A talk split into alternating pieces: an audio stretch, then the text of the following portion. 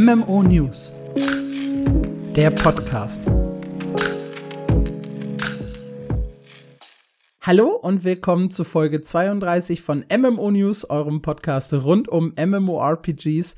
Und wir haben dieses Mal zwei sehr, sehr interessante Geschichten aus Korea für euch mit im Gepäck sowie allerhand kleine News und ein bisschen was zu den großen sechs, die wir immer behandeln. Und mit dabei ist ein kleines Special zum Thema, was ist jetzt eigentlich Blade and Soul Neo Classic? Da werde ich euch ein bisschen hineinführen in die Abgründe oder vielleicht die Besonderheiten des Spiels, die mehr Lust auf das MMORPG machen könnten. Ich bin aber nicht alleine. Hi, ich bin Alex, sondern bei mir ist auch der hervorragende Marc. Hallöchen. Und wir starten in diese Woche mit einem ganzen Haufen interner Sachen, die ich äh, euch mitgebracht habe, primär. Äh, los geht's aber mit der Frage der Woche. Und zwar möchten wir im Hinblick auf The Quinfall eine interessante Frage an euch stellen. Und zwar, würdet ihr ein MMORPG spielen, das ein reiner Asset Flip ist? Also wirklich nur Assets, die vorgefertigt sind, aus dem Store nimmt, aber dafür geiles Gameplay bietet. Oder sagt ihr, hey, das Spiel braucht schon einen eigenen Stil, eigene Ausrüstung, eigene Skins, irgendwas, was es halt auch grafisch besonders macht. Also würdet ihr lieber ein, äh, würdet ihr ein MMORPG spielen, das ein reiner Asset Flip ist, aber geiles Gameplay bietet? Ich weiß, dass Mark und ich, wir haben da beide schon drüber diskutiert, zwei äh, sehr eindeutige Meinungen haben. Bin aber auch sehr gespannt, was die Community da antwortet. Absolut. Gerade weil ja äh, doch immer wieder zu The Quinfall kommentiert wird, äh, in unfassbar abfallenden Worten. ja, ich bin sehr, sehr gespannt darauf, wie das am, äh, wie das 30. Juli, äh, 30. Januar ist ja. der Release, ne? Ja. Oder beziehungsweise die äh, offizielle Beta. Und da werden wir dann sehen, ob das Spiel was taugt oder nicht. Aber es wäre ja nicht der erste Titel, dem reiner Asset Flip vorgeworfen wird. Ja, das ist richtig. Gut, gehen wir direkt rüber zu den internen Themen, die ich vorbereitet habe. Und zwar Punkt Nummer eins. Ich habe im letzten Podcast gesagt, hey, wozu sollt ihr euch in Throne of Liberty einen Account kaufen, den irgendein Koreaner erstellt hat, wenn ihr doch einfach mit eurem westlichen Account spielen könnt? Und das ist nur halb richtig. Denn ich habe tatsächlich einen westlichen Account noch aus dem 2019er, 20er Jahren mir erstellt bei NC Purple für eben diesen Client. Und damals konnte ich meinen Account noch anders verifizieren.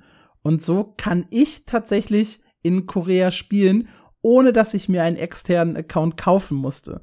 Allerdings habe ich jetzt auch den umgekehrten Weg gewählt und nämlich geguckt, wie läuft das jetzt mit einem neuen Account. Und einen neuen Account muss ich tatsächlich kaufen.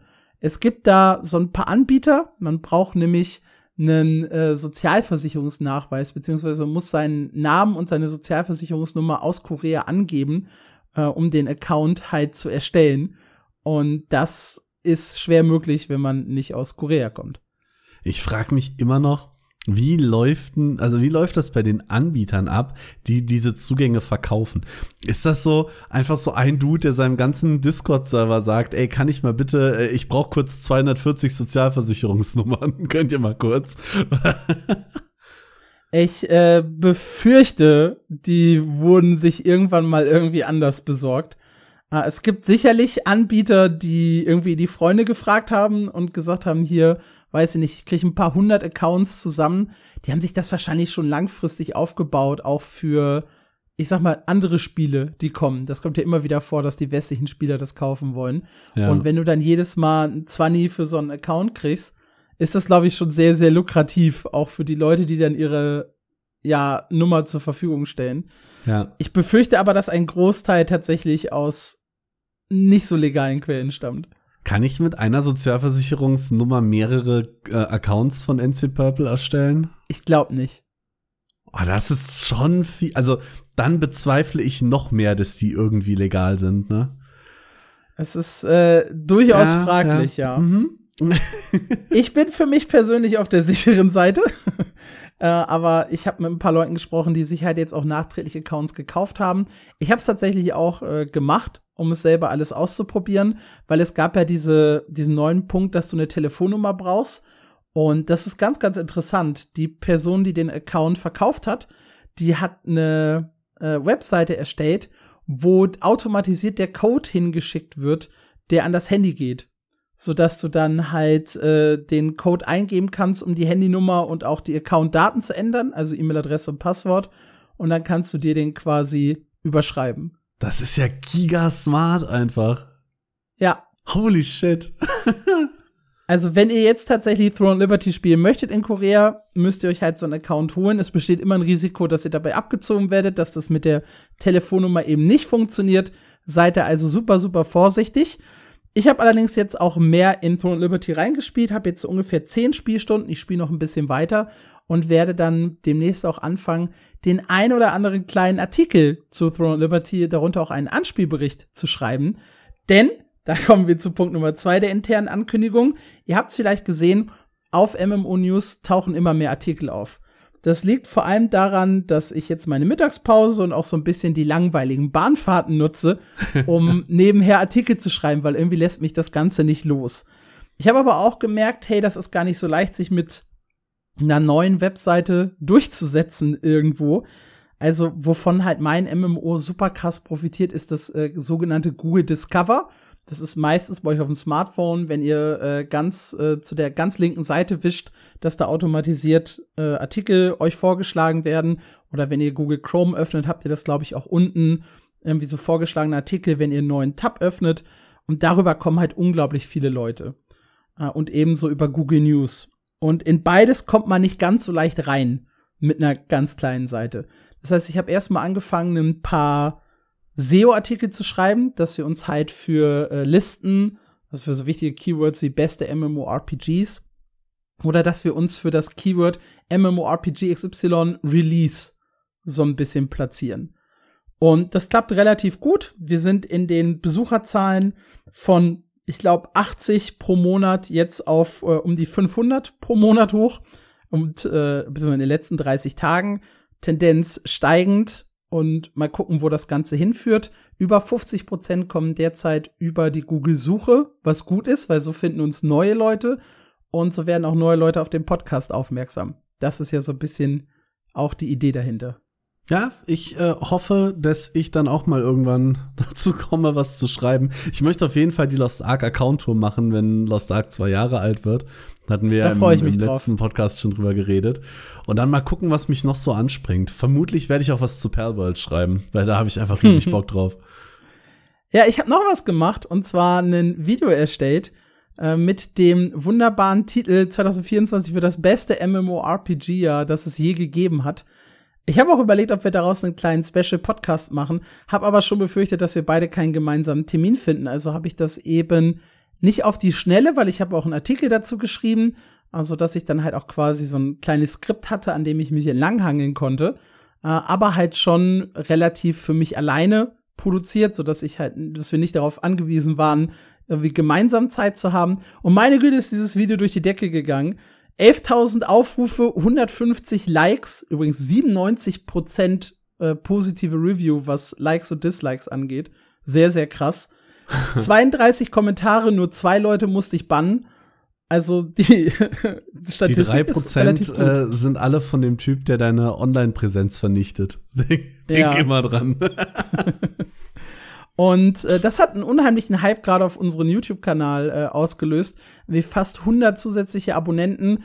Auch der aktuelle Podcast, die Folge 31, hat 90 Aufrufe, wo die meisten anderen so zwischen 50 und äh, manchmal 30, manchmal 70 dümpeln. Dementsprechend da schon ein minimaler äh, positiver Effekt zu sehen. Und ich hoffe, auch das wirkt sich positiv auf den Podcast an sich aus.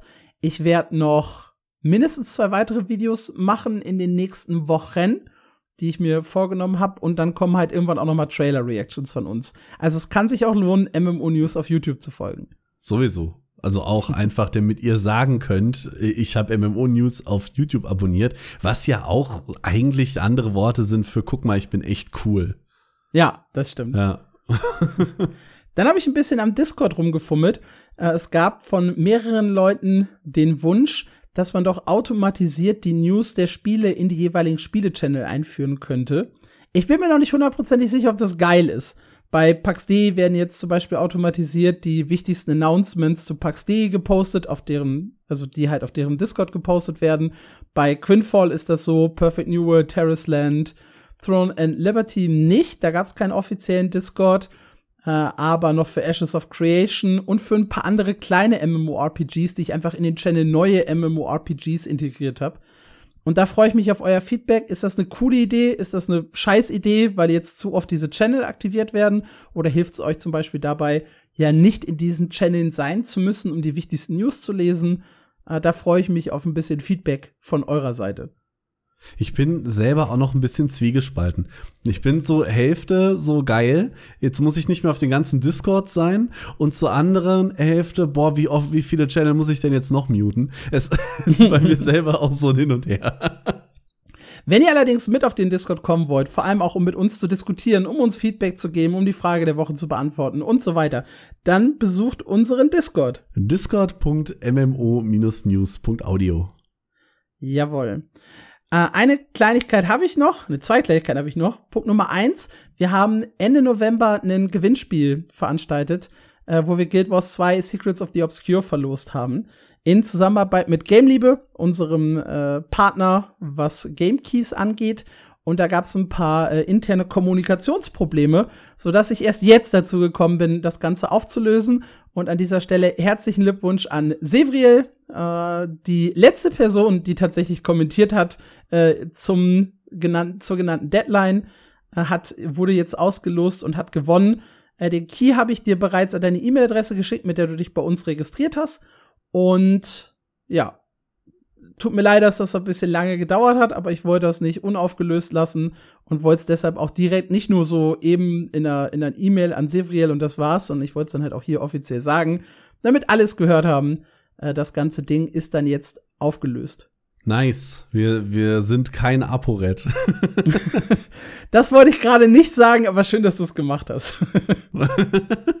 Ja, und dann zum Abschluss noch einmal der Hinweis auf äh, Patreon, denn ihr könnt uns bei Patreon unterstützen, wenn ihr das möchtet. Das Ganze haben wir Ende letzten Jahres ins Leben gerufen, beziehungsweise Ende ist gut. Ich glaube, Ende Oktober, Anfang November haben wir das mhm. Ganze gemacht.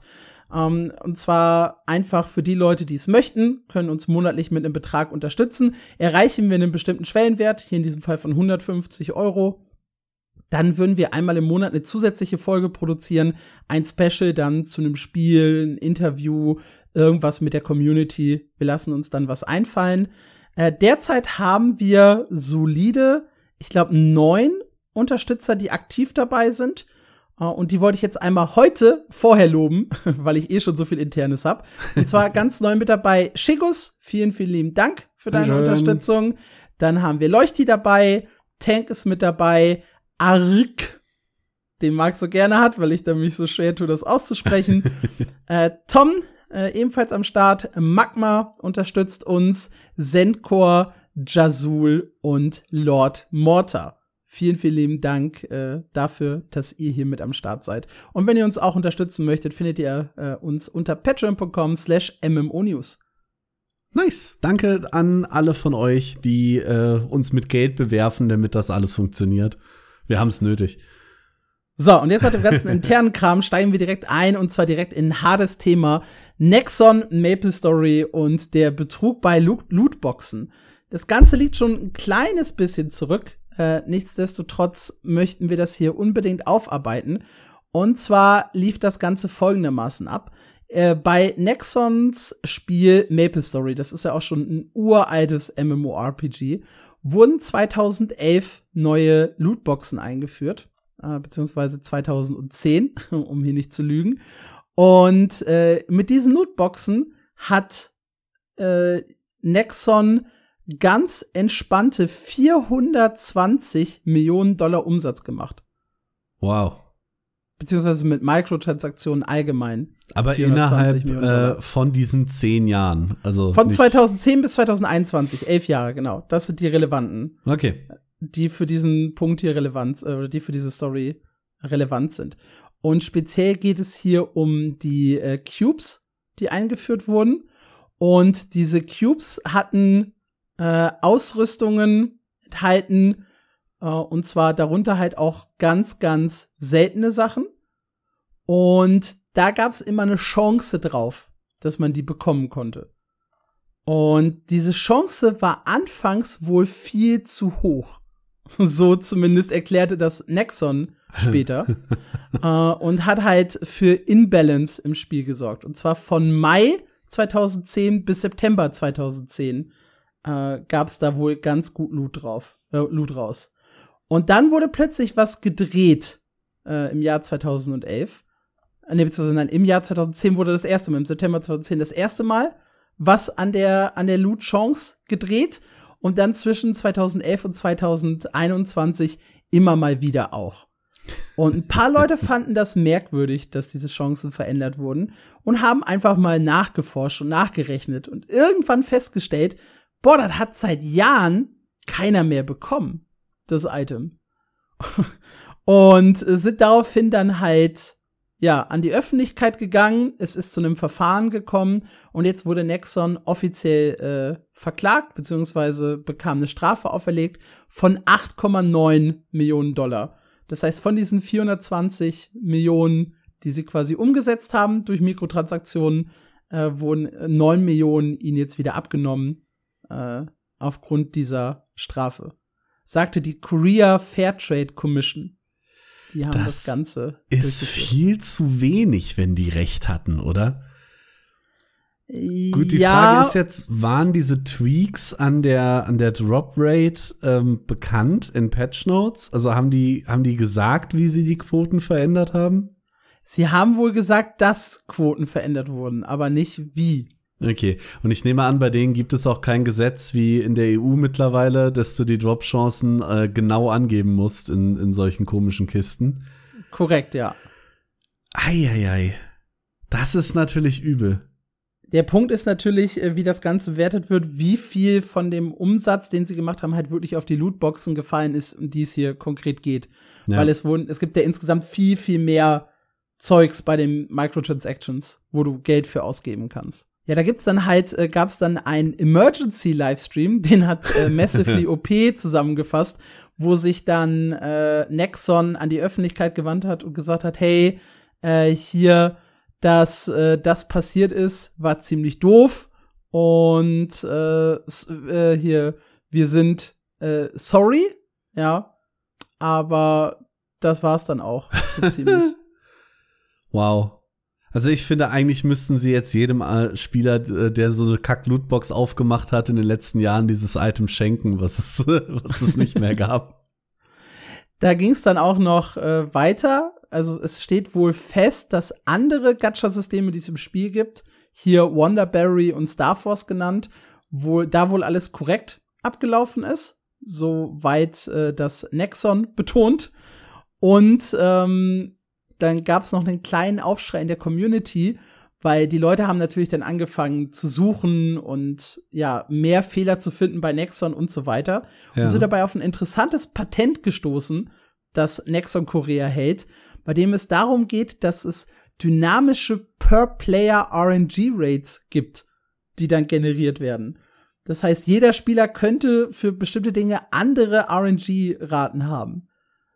Und da sind natürlich ein paar Leute sofort auf die Barrikaden und gesagt, hey, was ist hier los? Was, was soll der Quatsch? Aber äh, sowohl Nexon als auch äh, ein paar Mods aus dem Maple Stories Subreddit sind der Meinung, dass diese äh, Patente nicht zum Einsatz gekommen sind bisher. Also das sind der Meinung, also kann irgendeiner beweisen, dass die da sind oder nicht? es gibt no evidence und außerdem kam das Patent erst äh, oder wurde das Patent erst eingereicht deutlich nach dem eigentlichen Skandal. Ja, damit man sich direkt auf den nächsten Skandal stürzen kann. es ist schon ist schon eine heftige Sache, äh, finde ich dann wirklich, ja, so ein, so an der Lootrate zu drehen, dass niemand das bekommen kann. Ja. Puh. Das ist halt wirklich, wirklich übel. Und auch diese Per-Player-Geschichte finde ich super krass, sollte es denn dann tatsächlich passieren. Weil wenn man sich das mal in, ich sag mal, größere Systeme reindenkt, und ich denke da gerade ganz spezifisch an China mit seinem Social Score, dass du halt hingehen kannst und kannst sagen, Leute, die sich in der echten Welt besser benehmen, kriegen auch im Spiel besseren Loot und so eine Scheiße. Boah, da, da geht so eine richtige Dystopie auf, ne? ja, das stimmt. Ja, und da gab's noch, oder überhaupt, um nochmal so ein bisschen äh, Kontext reinzubringen, äh, haben die Spieler dann auch noch eine Liste veröffentlicht der Top Purchaser äh, per Year. Und äh, wichtig da hatten wir doch noch mal ein Spiel, die das hatten, oder? Habe ich mal einen Artikel drüber geschrieben, die die Top-Seller jeden Monat veröffentlicht haben. Und das ist sehr, sehr interessant, weil die äh, Top-Seller per Year äh, also es kann, es werden keine Namen genannt, sondern es sind halt wirklich nur, ne, immer die Top Ten. Das heißt, es kann durchaus sein, dass eine Person jedes Jahr den ersten Platz belegt oder auch wirklich nur ein einziges Mal so viel hm. Geld ausgegeben hat. Aber sehr, sehr spannend. Äh, an der Spitze 2021 etwa steht ein Spieler, der 212.595 Dollar ausgegeben hat Boah. für Maple Story Microtransaction. Nicht nur für diese eine Lootbox, aber allgemein für Ach, Microtransactions. Ähm, dann ist kein einziger Spieler in den Top 10, der nicht mindestens 90.000 Dollar ausgegeben hat in dem Jahr. äh, 2020 war es ähnlich hoch mit 100, äh, wobei ein bisschen niedriger, mit 125.000 in der Spitze und 60.000 bei der niedrigsten Person. Äh, und die Zahlen sind echt krass angestiegen. Also, wenn man zurückblickt bis 2019, da waren wir nur bei Platz 1 knapp 28.000 äh, Dollar. Das heißt, mit der Pandemie sind die Leute irgendwie, oder sind vielleicht ein paar einzelne Leute ein bisschen greedy geworden und haben richtig, richtig viel Geld ausgegeben. Damit ihr das auch auf dem Schirm habt, ein 1,50 Dollar ungefähr kostete die Lootbox, um die es jetzt geht, äh, bei dieser Klage. Das heißt, da haben Leute, und zwar vereinzelte, klar, aber mehr in Maple Story geschmissen, als viele andere im Jahr überhaupt verdienen. Brutto. Korrekt. Ja. Ach du Scheiße. Dann noch mal ein bisschen Hintergrund zu Nexon und Maple Story allgemein, weil es ist nicht das erste Mal, dass es hier ein Problem mit dem Thema äh, RNG und Microtransaction gibt. Es gab 2021 einen äh, riesigen Protest der Community. Die haben sogar einen LKW gemietet äh, mit so einem Schriftzug drauf, mit so einer LED-Wand. Den haben sie dann vor die Nexon-Zentrale gestellt mit ihrer äh, Kritik an dem Spiel. Und zwar, äh, weil es hier äh, eine Zufallsmechanik gab, die gar nicht so zufällig war. Kommt mir bekannt vor. Ja, und zwar geht's um Powerful Rebirth Flames und Eternal Rebirth Flames. Das sind Gegenstände, die bestimmte Bonuswerte geben. Und äh, die waren halt, äh, sind halt super nervig für die Ausrüstungsaufwertung. Und eigentlich sollten die total random sein. Aber äh, am 18. Februar 2021 gab es Patch Notes, wo drin stand, hey, ja, es gab immer Schwierigkeiten. Ähm, die Verteilung war gar nicht so zufällig wie ursprünglich angekündigt äh, sondern es gab einen Algorithmus dahinter, der das bestimmt hat. Und äh, ja, bei einer bestimmten Wahrscheinlichkeit gab es dann immer den Wert Jump und dadurch äh, den die besseren Werte. Aber das ist ja, ja eigentlich gut, oder? Also wenn es die besseren Werte gab. Ja, das hat aber ein, Algo ein Algorithmus, der ja, äh, das halt sehr, sehr festlegt, der überhaupt nichts mit äh, Zufall zu tun hat. Allerdings, dadurch, dass halt so viele Spieler auf einmal das ganze System genutzt haben, wird's halt irgendwie zufällig. Aber nichtsdestotrotz, äh, es war nicht, es war kein echter Zufall. Ich finde es aber, äh, muss man ihnen zugute halten, dass sie es da dann wenigstens selber zugeben. ja, genau. Auf jeden Fall gab's da halt schon riesigen Beef im Bezug auf Drop Rates bei Nexon bzw. bei Maple Story. Krasse Nummer, wirklich. Vor allem, wenn da Leute 200.000 Dollar in Mikrotransaktionen schmeißen. Jetzt sind wir mal realistisch, keine Ahnung, wie krass diese Kisten sind. Aber sagen wir mal, er hat nur ein Drittel davon für diese Kisten ausgegeben. Dann sind das ja immer noch irgendwie 20.000 Rolls von einer Person. Und dieses Item gab es einfach nie. Ja. Das ist so übel. Machen wir weiter mit einer schöneren Story rund um MMORPGs aus Korea. Und zwar geht es um City of Heroes, das äh, offiziell ja NCSoft gehört, dem vielleicht größten Konkurrenten von Nexon, was äh, das Thema MMORPGs in Korea angeht, wobei Smilegate äh, ist inzwischen ja auch sehr, sehr strong.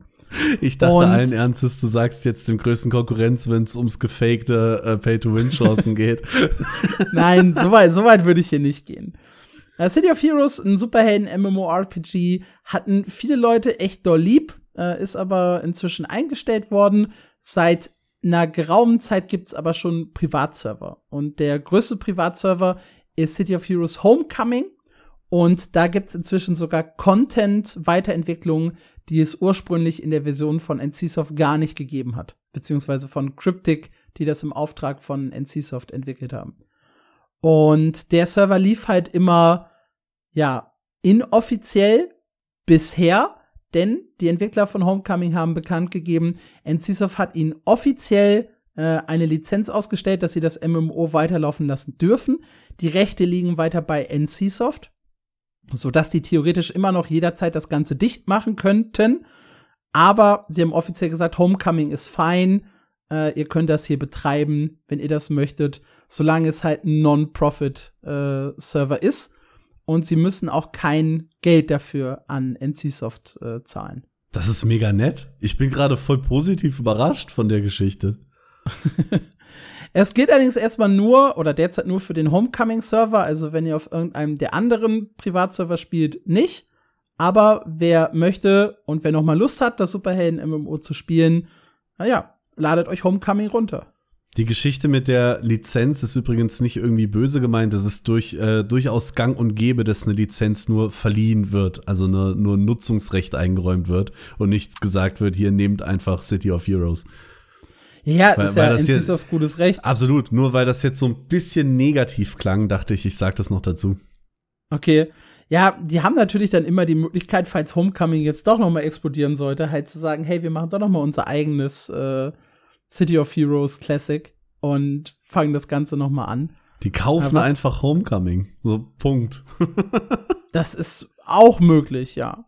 Aber ich finde es sehr, sehr, sehr nett, dass es da jetzt eine offizielle Genehmigung für die gibt. Das ist ein sehr feiner Move von NCSoft. Und die hatten auch direkt danach einen äh, Spielerrekord zu verzeichnen. Über 4000 Leute waren gleichzeitig online in Homecoming.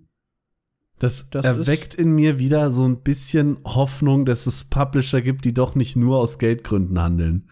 Ich meine, das, das kostet ja nix. Le Legend gar nichts. Aber es ist einfach eine nette Geste zu sagen, ach guck mal, ist ja schön, dass sie unser Spiel weiter betreiben wollen. Für uns lohnt sich's nicht, aber have fun, ist doch eine tolle Sache. Ja, ich finde es auch sehr, sehr schön. Und es macht mir ein kleines bisschen Hoffnung. Hoffnung für Wildstar. Die Lizenz liegt ja auch offiziell bei NCSoft als Publisher. Und vielleicht sagen die auch irgendwann, hey, hier, ihr lieben Privatserver-Menschen von Wildstar. Da läuft es allerdings nicht so gut derzeit mit der, mit der Weiterentwicklung.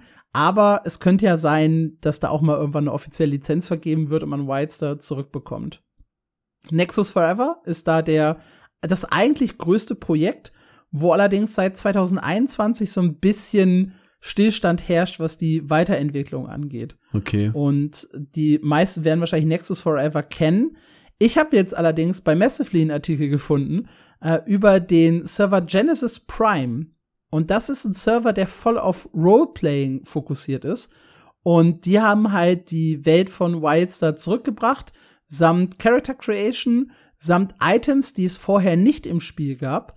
Ähm, die alle Features sind oder die wichtigsten Features sind an sich drin, darunter auch das Housing-System, äh, darunter Emotes, äh, Transformations und ein Haufen Social Features wie Gilden, Gruppen und ähnliche Sachen. Das, was sie nicht drin haben, sind Combat und Quests, weil das ist der aufwendige Teil.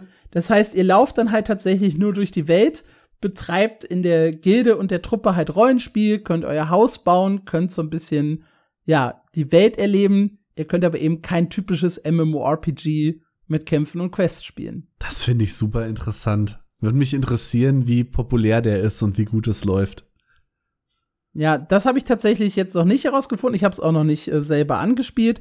Aber wenn ihr halt Lust auf einen Wildstar Privatserver habt, äh, schaut euch vielleicht einfach mal Genesis Prime an und ja. schreibt uns da gerne auch, was ihr erlebt habt.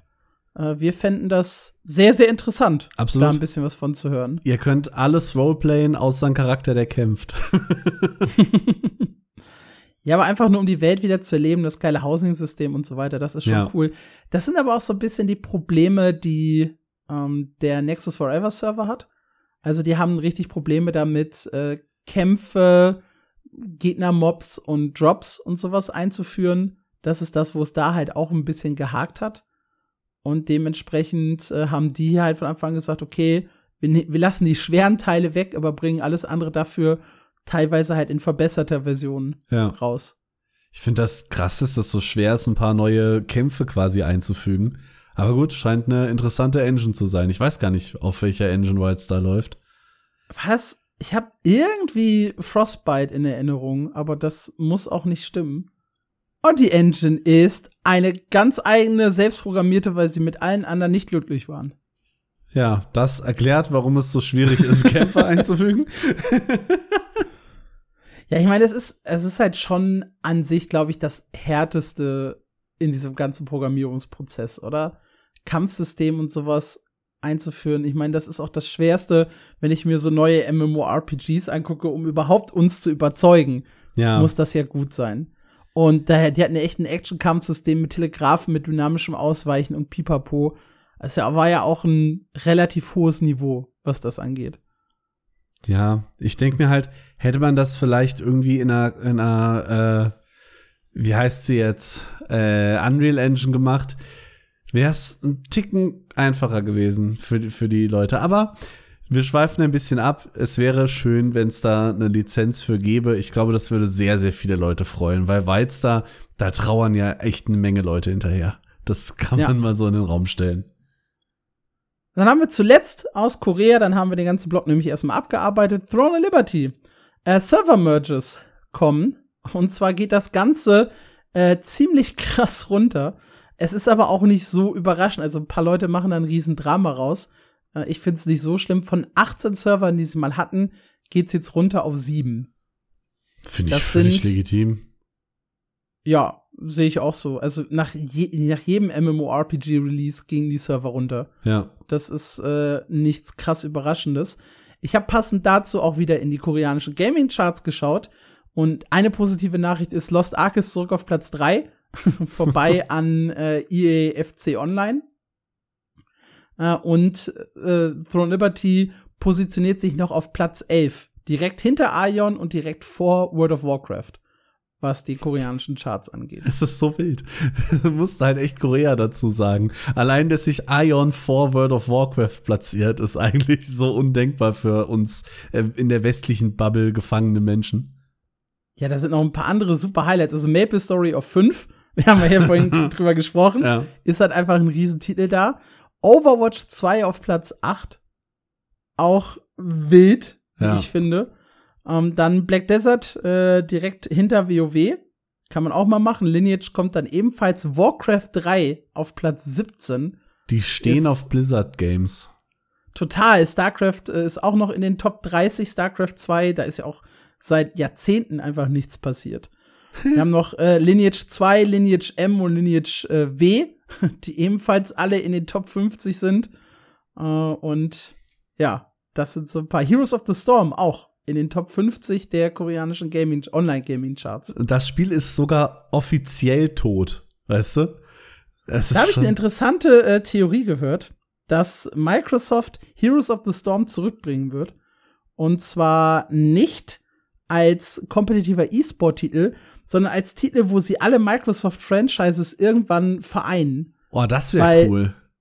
Die haben ja jetzt schon quasi alle Blizzard-Games da vereint und jetzt, wo es halt Microsoft gehört, könnten sie noch so viel mehr Champions reinbringen und einfach nur äh, ständig, äh, also einfach nur unregelmäßig eine neue Map und ständig neue Champions aus dem Microsoft-Universum und äh, keine E-Sport-Sachen mehr. Das rein. ist mega die coole Idee. Weil jetzt kam, es kamen ja jetzt drei äh, Surprise-Updates in den letzten zwei Monaten, die zwar nicht groß was geändert haben, aber es gab halt kleine Updates, obwohl es ja eigentlich im Maintenance-Mode ist.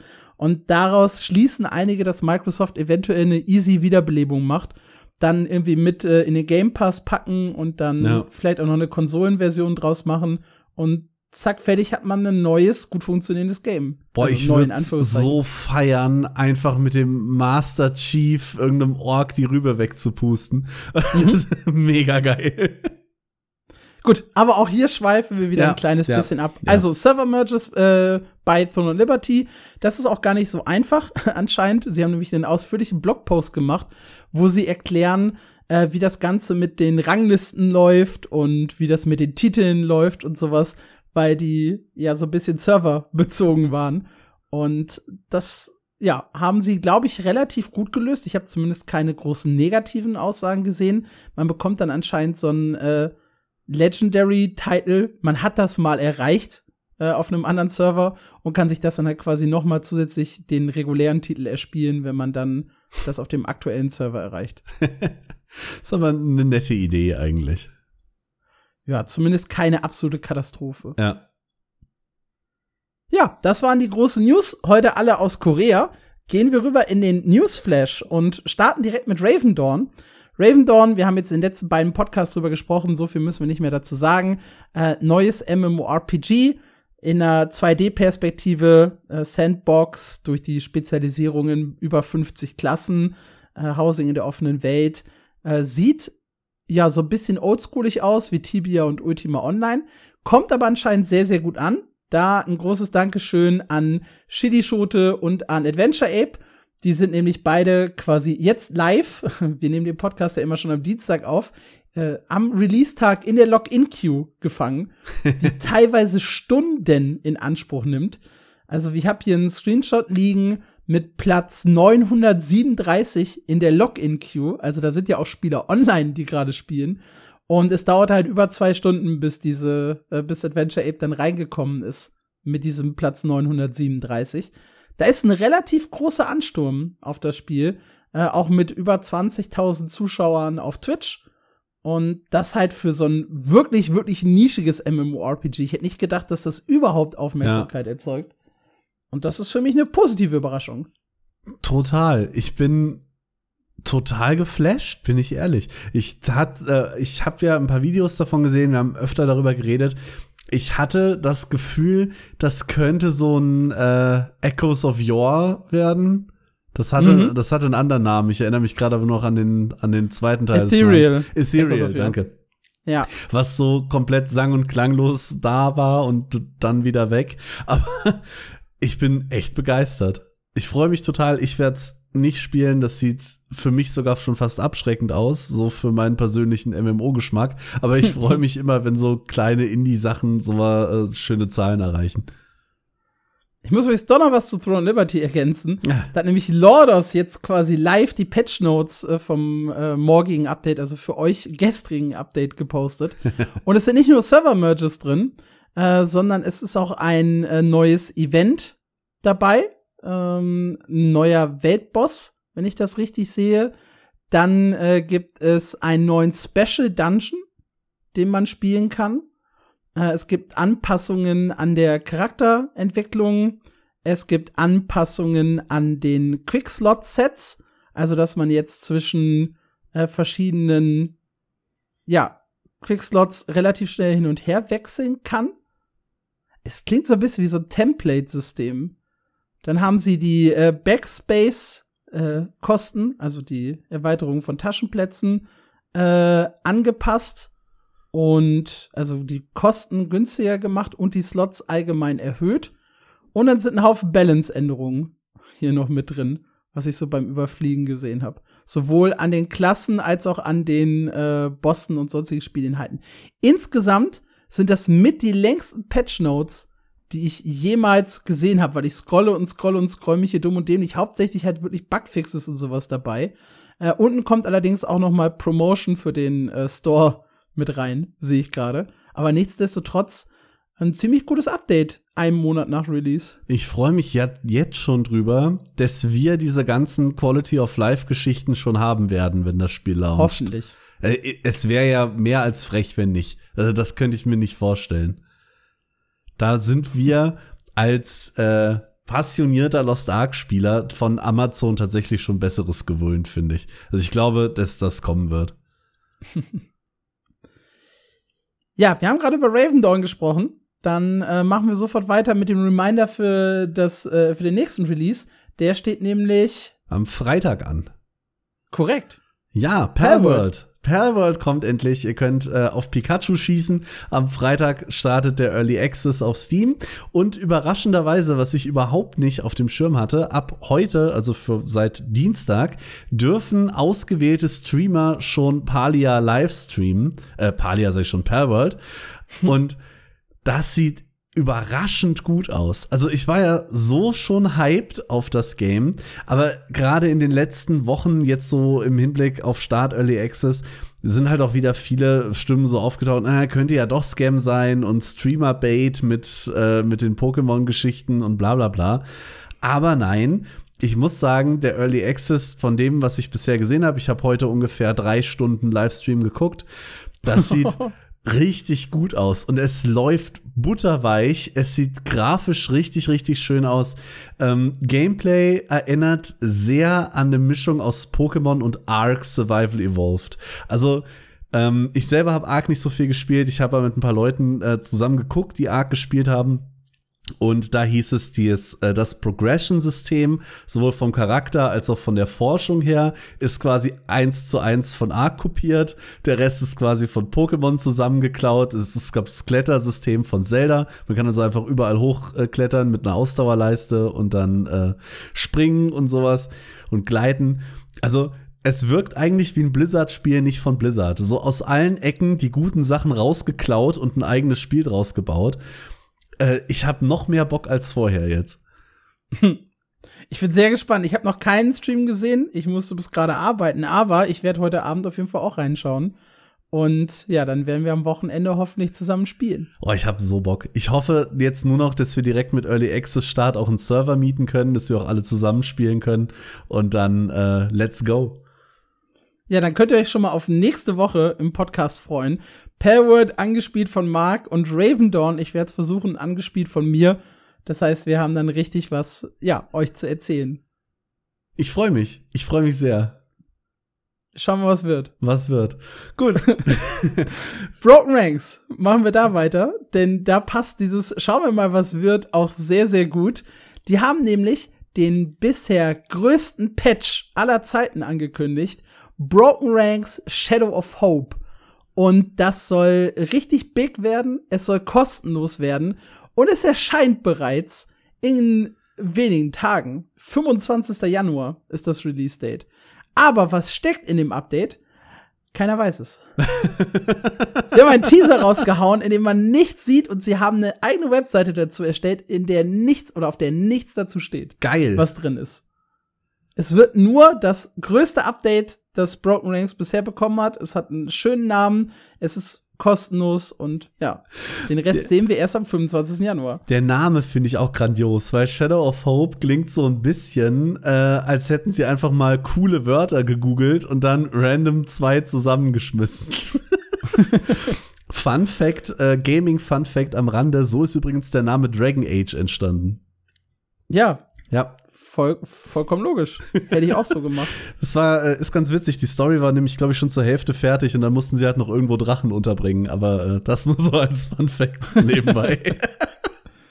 Spannend ist auch, der 25. Januar 2024 ist exakt der Tag, an dem Broken Ranks zwei Jahre alt wird. Yay. Ähm, ich habe es auch 2022 als ja, Indie-MMORPG vorgestellt, das halt ein sehr ungewöhnliches Kampfsystem, überhaupt ungewöhnliches Setting hat ich habe es schon mal im Podcast vorgestellt. Es hat halt ein rundenbasiertes Kampfsystem.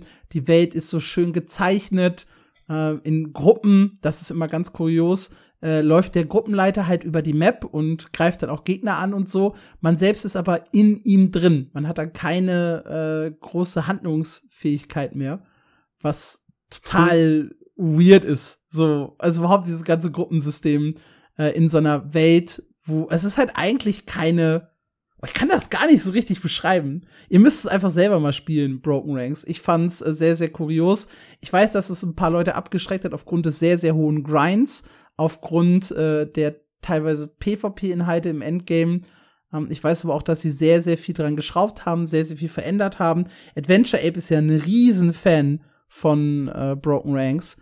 Und ich kann euch nur empfehlen, schaut euch das Spiel mal an, wenn ihr ein sehr ungewöhnliches MMORPG spielen möchtet. Und wie gesagt, es kommt halt jetzt mit Shadow of Hope ein Riesen-Update, zu dem sie einfach nichts verraten haben. Und trotzdem hat jeder drüber geschrieben.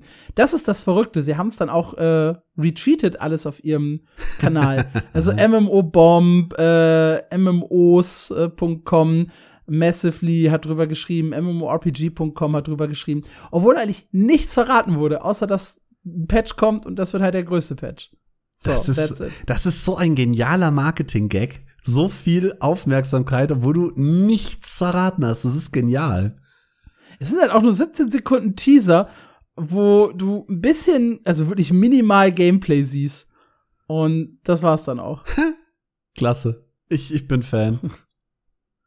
Wie gesagt, sie haben eine eigene Unterseite, auf der einfach nichts anderes ist, als schau dir den Trailer an und hier kannst du spielen. Schön. Wunder, wunderschön. Ja, was vielleicht oder vielleicht auch nicht wunderschön wird, das ist Myth of Empires. Ein äh, Open World Sandbox MMO, das einen riesigen Rechtsstreit mit äh, na, äh, Ark. Survival Evolved. Wir hatten es gerade schon. Wir hatten es ja. gerade, ja.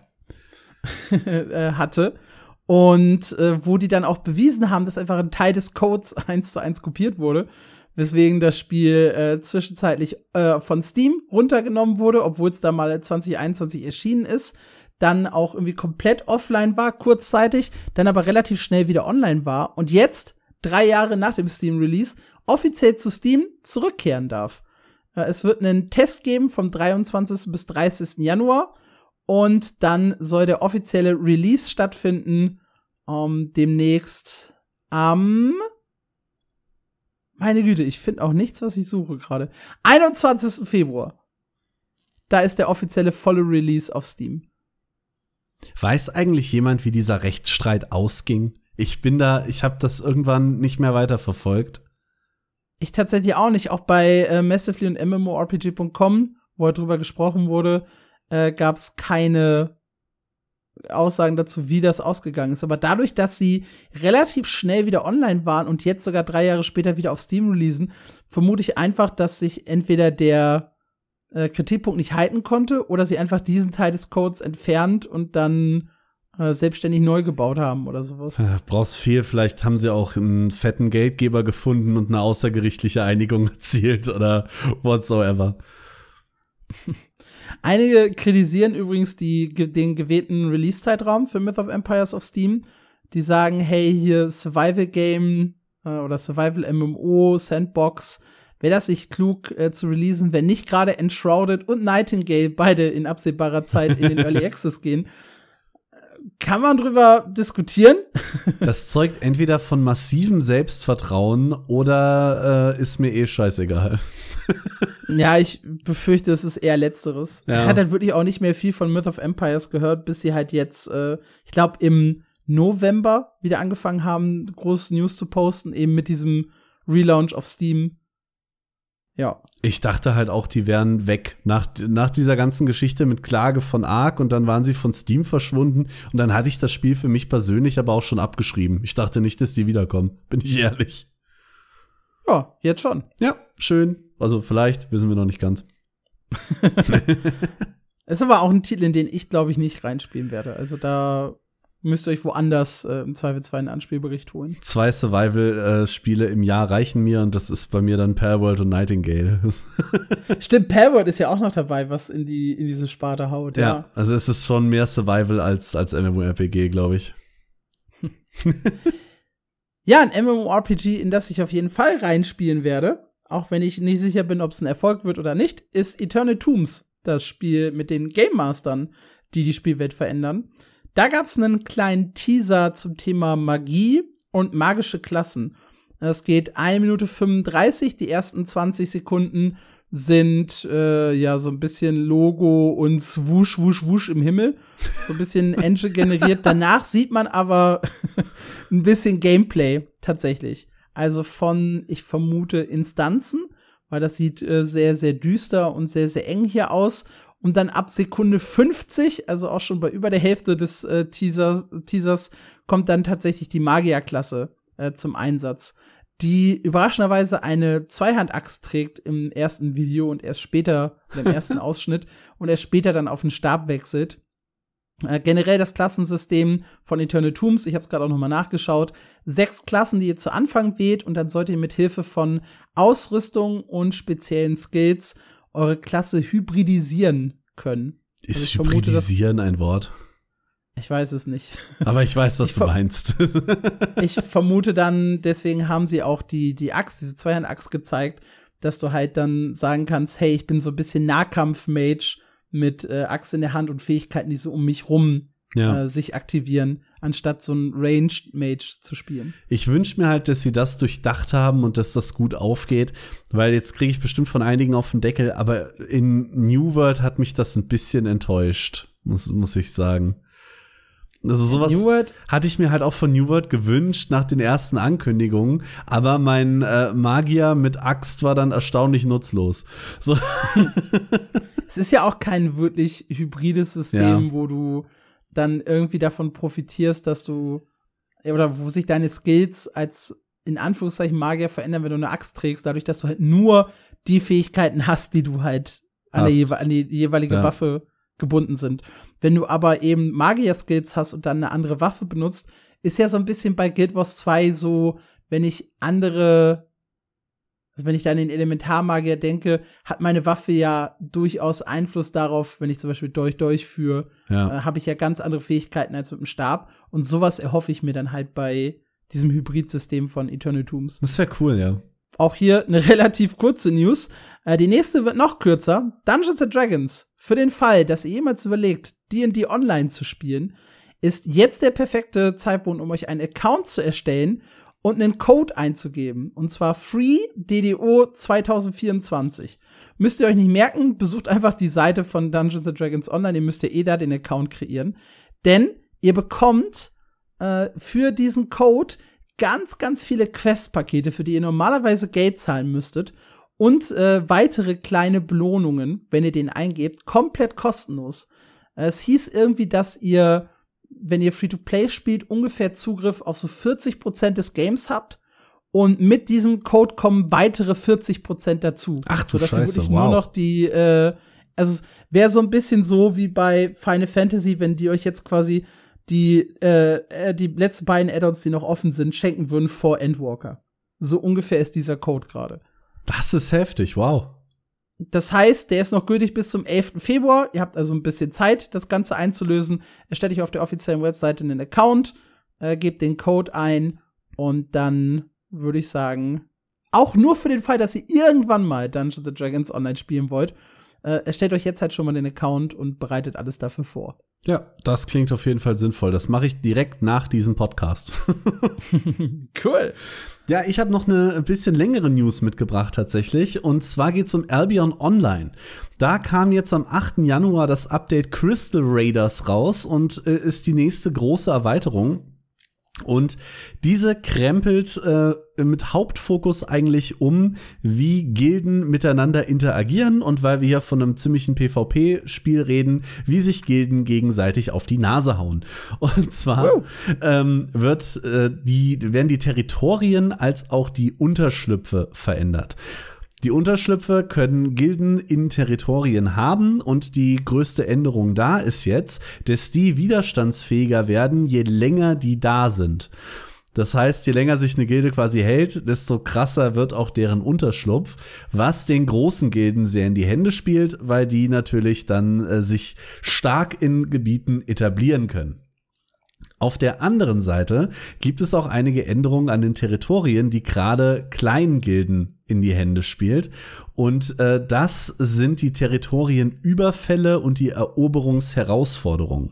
Dadurch können kleinere Gilden quasi solche Guerilla-Missionen in die Territorien der großen Gilden machen und da kleinere Missionen erfüllen, um äh, bestimmte Magie, äh, rohe Energie zu erbeuten. Das ist allerdings nicht alles. Wenn die diese rohe Energie haben, müssen sie auch wieder aus dem Territorium herausgeschafft und in ihre eigene Territorien zurückgebracht werden. Es ist also sicherlich ein gefährliches Unterfangen, soll aber darauf äh, ausgelegt sein, die großen Gilden ein bisschen mehr herauszufordern und die kleinen Gilden äh, mehr an diesem großen Ganzen quasi teilhaben zu lassen. Also zumindest auf dem Papier eine sehr sinnvolle Änderung, wie ich finde. Das klingt sehr, sehr cool. Ja, absolut. Und macht mir wieder Bock, Albion zu spielen. das ist, ich bräuchte halt echt nur so ein ganzes Leben, in dem ich nicht arbeite und MMORPGs zocke, um das halt alles abzudecken, was ich gerne machen würde. Ja, es gibt so viel Gutes. Ja. ja wann kann ich mich endlich klonen und einen Klon von mir zur Arbeit schicken, während ich zu Hause bleibe? Das ist natürlich äh, nicht alles. PvE-Spieler kriegen auch ein bisschen Neues und da gibt es neue Ziele für die Fährtensuchen-Aufträge. Das sind, äh, wie gesagt, PvE-Abenteuer, wo ihr Ruhm von humanoiden Gegnern sammeln müsst. Und diese neuen Fährtensuchen schicken euch wieder in PvP-Gebiete. Ähm, da ist dann aber euer Ziel eben, PvE-Gegner zu töten und euch dabei nicht selber töten zu lassen. Außerdem hm. kommen die neuen Kristallwaffen ins Spiel. Die sind ziemlich mächtig und äh, für den Anfang gibt es da ein Schwert, einen Speer und einen Stab. Die haben natürlich eigene Skills. Das Schwert hat einen aufladbaren Doppelschlag, der, und ich zitiere die Patch Notes hier, euren Gegner vernichten wird. das, äh, der Speer hat einen Angriff, der massiven Schaden äh, verursacht und durch Gegner durchsticht. Und der Stab lässt einen Regen tödlicher Sterne auf eure Gegner niedergehen. Sie schreiben dazu, das ist der Anfang der Saison, die natürlich noch mit weiteren Updates äh, nachgereicht wird. Und mit jedem dieser Updates kommen drei weitere Kristallwaffen ins Spiel. Ich muss ja an der Stelle sagen, ich bin ja ein Zahlenfetischist, wie ihr alle wisst. Natürlich. Und ich liebe es, wenn man bei solchen Waffenvorstellungen vielleicht ein bisschen konkreter wird. Ja als hinzuschreiben, wird Feinde vernichten und ist ein Sternregen und ja, was weiß ich nicht was. Zeig Damage geiler. genau so, ja. Sonst gab es nur ein paar Änderungen an, an, an Balancing und an ein paar Dailies, äh, wenn ich das hier richtig sehe. Und äh, ja, Crystal Raiders ist da seit letzter Woche. Könnt ihr umsonst reinspielen, ist äh, Erbion. Ja, ich habe konträr dazu doch noch eine koreanische News, wie mir aufgefallen ist. Also das ist heute Korean MMO Podcast. Und zwar dreht sich die News um Vindictus. Vindictus ist ein MMO, was halt nicht so ganz open-worldig ist, sondern halt äh, viel mit Instanzen arbeitet. Und die haben beschlossen, und mit die meine ich an dieser Stelle mal wieder, hi, Nexon, äh, die haben beschlossen, wir entfernen das PvP aus dem Spiel. Mit dem Patch am 23. Januar wird das PvP deaktiviert. Was heißt das konkret? Es wird alles entfernt. We remove all forms of PvP. Das heißt, alle PvP-related Systems, alle Mechanics, alle Events, alle Gebiete, alle Arenen, alle NPCs, alle Storylines, denn es gab tatsächlich auch vereinzelte PvP-Gebiete, in denen es Story gab, alle äh, Triumphmedaillen, die Sports Day Zone, die es gab und auch ansonsten einen ganzen Haufen Achievements, die dies halt äh, bekommen haben, werden wohl die Titel behalten aber alle anderen Leute können diese ganzen Erfolge und Titel nie wieder verdienen, weil es einfach kein PvP mehr im Spiel gibt. Nada, niente, nix. Das ist ein radikaler Schritt. Wir haben im Vorgespräch schon drüber gesprochen. Sie schreiben auch nichts dazu, warum. Es hat halt keine große PvP-Community. Man muss sich halt teilweise die PvP-Inhalte so vorstellen wie diese komische Lost Ark-Insel, ja. wo man halt ne, einfach so ein bisschen ins PvP genötigt wird, aber auch sehr, sehr schnell wieder rauskommt und dann PvE weiterspielt. Ja, okay. Und es hat halt einfach keine große PvP-Community und das ist jetzt ein sehr radikaler Schritt, aber da kann Vedictus sich jetzt auch PvE-MMO auf die Brust schreiben. Und ich glaube, das lockt schon ein paar Leute wieder an, wenn du mit so einem Wort kommst. Ja. Ist so mein Bauchgefühl. Ich wünsche mir, dass sie so in einem Werbebanner schreiben, der Snow PvP und dann Klammer auf Anymore oder sowas. Sehr, sehr spannend. Bei MMO Bomb im Podcast haben sie auch kurz darüber gesprochen, über die News. Und da kam sie dann zu dem Fazit, ja, das könnte eigentlich Final Fantasy 14 auch machen, weil wenn man ehrlich ist, das PvP da interessiert auch niemanden. Ja, ich wollte gerade schimpfen, bei Lost Ark interessiert das auch niemanden, aber tatsächlich haben wir hat ja heute im Discord bei uns erst jemand geschrieben, er kommt zurück zu Lost Ark, weil er so ein cooles PvP Video gesehen hat. Deswegen sage ich das jetzt nicht. es gibt halt schon MMORPGs, in denen das PvP halt eine größere Rolle spielt Arenen im äh, Arenen in WoW zum Beispiel, da die Open World Kämpfe zwischen Horde und Allianz auf einem PvP Server und auch die Battlegrounds und so das Ganze drumherum. Das ist, glaube ich, schon okay. Guild Wars 2 und ESO mit äh, Zero Deal beziehungsweise dem Welt gegen Welt. Ich glaube, da ist PvP auch sinnig. Aber es gibt halt echt viele MMORPGs, wo die Leute einfach das PvP gar nicht spielen ja. in dem Titel. Und da dann halt auch wirklich Ressourcen, Balancing, möglicherweise neue Modi und Arenen, regelmäßige Seasons und sowas, das aufrecht zu halten, da verstehe ich schon, dass man das einfach irgendwie rausschmeißt. Ja, tatsächlich. Es ist ein, ein Kann nicht mal böse sein. Nee. Gerade wenn du dann die Ressourcen frei hast, um eben Inhalte zu machen, die tatsächlich gespielt werden. Interessanter ja. Move, auf jeden Fall. Das war unser Newsflash für diese Woche äh, nach nur einer Stunde. Ungewohnt, ne? Aber keine Angst, wir kriegen das noch ein bisschen gezogen. Also hier ist noch nicht Ende. Wir haben ja noch ein kleines Special, das ich vorbereitet habe. Und zwar Blade and Soul Neo Classic. Wir beide haben Anfang Dezember hier gesessen, den Trailer gesehen und uns so ein bisschen überlegt, was ist eigentlich Neo Classic? Der Name an sich ist ja schon sehr, ja. sehr kurios. Neu und Classic, eigentlich passt das nicht so richtig zusammen. Und es gab einen tatsächlichen Post der Entwickler, wo sie das Ganze so ein bisschen äh, näher beleuchten, wo sie ein paar Verwirrungen auflösen und wo sie sich für den ersten Combat-Trailer entschuldigen, den wir beide so geil fanden. wo wir gesagt haben, das sieht doch voll cool aus, die, die Kämpfe. Und da haben halt ein paar Leute sich echt aufgeregt, nämlich Hardcore, ich sag mal, Classic-Fans, die gesagt haben, das ist nicht das Kampfsystem aus äh, dem Early Blade and Soul, das wir kennen. Es ist ein bisschen dynamischer. Es hat schon ähm, die Awakening Skills mit drin gehabt, was einigen Leuten negativ aufgefallen ist. Und da steht dann echt drin in diesem Blogpost, I sincerely apologize for showcasing, uh, showcasing the combat of Blade and Soul that players remember in an unsatisfying way. What the fuck? also, da waren anscheinend ein paar Leute echt so böse, dass das eine offizielle Entschuldigung nach sich zog. Aber in diesem Blogpost wird eben auch erklärt, was jetzt genau in Neoclassic drinsteckt. Und vieles davon, was sie schreiben, klingt eigentlich ziemlich gut. Die Frage ist nur, ob sie es wirklich in die richtige Richtung drücken. Und zwar heißt es in dem Blogpost, Classic zurückzubringen, wäre eigentlich super easy. Wir könnten jetzt relativ zügig, oder sie könnten relativ zügig anscheinend einen Blade Soul Classic auf die Beine stellen, wo die Leute die alten Inhalte wieder spielen können. Aber wir wollen nicht die alten Fehler wiederholen, die wir gemacht haben und die Spieler erneut damit enttäuschen. Wow. Es gab ja einige Punkte, die im Blade and Soul kritisiert wurden. Unter anderem Anpassungen am Kampfsystem, Anpassungen am Shop, Anpassungen am Ausrüstungssystem. Aber das so ist überraschend selbstkritisch, das Statement. Das war bei Ion auch so übrigens. da haben die auch gesagt, äh, wir haben Ion in eine Richtung entwickelt, die euch nicht so richtig gefallen hat. Das sehen wir jetzt ein. Darum machen wir Ion Classic mit einer ganz neuen Ausrichtung. Und genauso soll das hier scheinbar auch laufen. Ähm, die haben nämlich dann auch gesagt, es geht nicht darum, einfach nur Nostalgie für wiederkehrende Spieler zu erzeugen, die die dann für ein paar Monate genießen und dann wieder gehen, sondern wir wollen ein Classic Blade and Soul kreieren, bei dem die enttäuschenden Teile entfernt werden, so dass jeder, egal ob alter oder neuer Spieler, es wieder genießen kann. Spannend.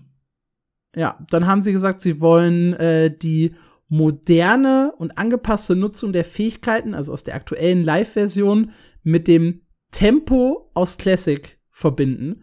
Und äh, so dann halt, also so ein bisschen dynamischer, also die, die Dynamik, die es jetzt gibt, beibehalten, aber zurück in das Classic-Tempo gehen, wo es halt eher so ein bisschen gemütlich strategischer war, wo die Rotationen ein bisschen kleiner waren und mhm. solche Sachen. Und das wollen sie halt miteinander äh, kombinieren. Und dann haben sie auch gesagt, wir wollen nicht einfach die alten Dungeons zurückbringen und die alten Inhalte, sondern wir wollen für alles Special Gimmicks, Fun Elements und neue Sequenzen hinzufügen, damit ihr halt was Neues entdecken könnt, während ihr äh, Classic spielt. Süß. Ebenfalls haben sie gesagt, dass sie ein paar Änderungen an den Klassen vornehmen, denn sie nutzen zwar die sieben Release-Klassen, aber damals gab es teilweise noch einen Race-Lock, also dass bestimmte Klassen nicht mit bestimmten Völkern spielbar waren. Das gibt's heute immer noch, aber inzwischen gibt's viel mehr Völker für viel mehr Klassen. Und sie haben auch gesagt, sie werden zum Beispiel den äh, Assassin auch für die Lin direkt aktivieren, den Kung Fu Master auch für die Yun, sodass man da ein bisschen mehr Auswahl hat als in der ursprünglichen Classic-Version. Ich habe Blade and Soul leider nie gespielt. Wir fanden ja beide, der Trailer sah schön aus. Ja. Das ist halt eine super interessante Idee. Also, ne, sie packen so ein bisschen das moderne Ja, das Kampfsystem, die viel, viel bessere Grafik und äh, ja, so ein bisschen die Quality of Life Sachen, die sie halt gelernt haben über die Zeit in das Spiel und gehen aber zurück in den Classic Stand, machen so ein bisschen Season of Discovery mäßig, wie das jetzt bei äh, WoW der Fall ist und so ein bisschen Ion Classic mäßig, also ne, auch neue Instanzen, neuen Content, vielleicht sogar irgendwann mal eine neue Klasse. Mhm. Wir wissen es nicht, aber es ist ja mit NCSoft der gleiche Entwickler. Und äh, ja, das soll halt Neo Classic sein. Es ist eigentlich auch ein guter Name in der Hinsicht, der auch zu Ion besser gepasst hätte. Ja, weil Ion muss- Classic ist ja inzwischen ein ganz eigenes Spiel. Ich muss auch immer an Ion denken mit diesem Neo Classic, weil Classic und Mach Neu ähnlich äh, wie Seasons of Discovery tatsächlich. ja. Ich mag's. Ja, klingt auf jeden Fall interessant. Ich bin halt echt gespannt, ob sie es schaffen, die neuen Spieler anzulocken und die Classic-Fans unter einen Hut zu kriegen. Das ist, glaube ich, echt ein hohes Ziel. Ja, und mit Ion hat's ja überraschenderweise gut geklappt. Ja. Ich hätte ja auch nicht gedacht, dass sich das so lange dann in den Charts auch weit oben hält und auch wieder viel, viel profitabler ist, als es vorher der Fall gewesen ist. Ich bin bei Blade and Soul aus zwei Gründen ein bisschen skeptischer. Nummer eins, die Leute sind halt wirklich, wirklich ausgebrannt aus der aktuellen Version. Die ist wirklich nicht gut. Und das andere ist halt, dass sie von Anfang an ja auch Änderungen an Kampfsystem und Co. reinbringen, was halt wirklich Classic-Leute verschrecken Ja. könnte, die halt sich das wirklich wie damals zurückwünschen. Kann sein, dass sie es hier dann ein bisschen übertreiben mit dem Neo im Classic. Weil bei Ion haben sie ja erst die wirkliche Classic-Version gebracht und dann einfach neuen Content dafür entwickelt in eine andere Richtung. So als wenn du WoW Classic bringst und dann halt anstatt Burning Crusade eine komplett andere Richtung, andere Erweiterung gehst, andere Stories, andere Dungeons und so, was halt super spannend ist. Und hier ist es halt schon von Anfang an so, ja, wir machen die Dungeons, die ihr aus Classic kennt, anders, wir machen die Klassen ein bisschen anders, wir machen das Kampfsystem ein bisschen anders. Könnte nach hinten losgehen, könnte vielleicht ein Erfolg werden. Ich befürchte, dass die IP zu ausgebrannt ist, um einen riesen Comeback zu erleben. Aber ganz ehrlich, hättest du mir mich vor drei Jahren gefragt, ob das bei Ion klappt, hätte ich wahrscheinlich auch Nein gesagt. Ja, ich würde sogar immer noch Nein sagen, wüsste ich es nicht besser. Ich weiß auch gar nicht, wie gut die westliche Version wirklich läuft. Da habe ich überhaupt kein Gefühl für. Dadurch, dass wir halt keine Spielerzahlen haben, dadurch, dass es einfach nicht so in aller Munde war vom Start weg.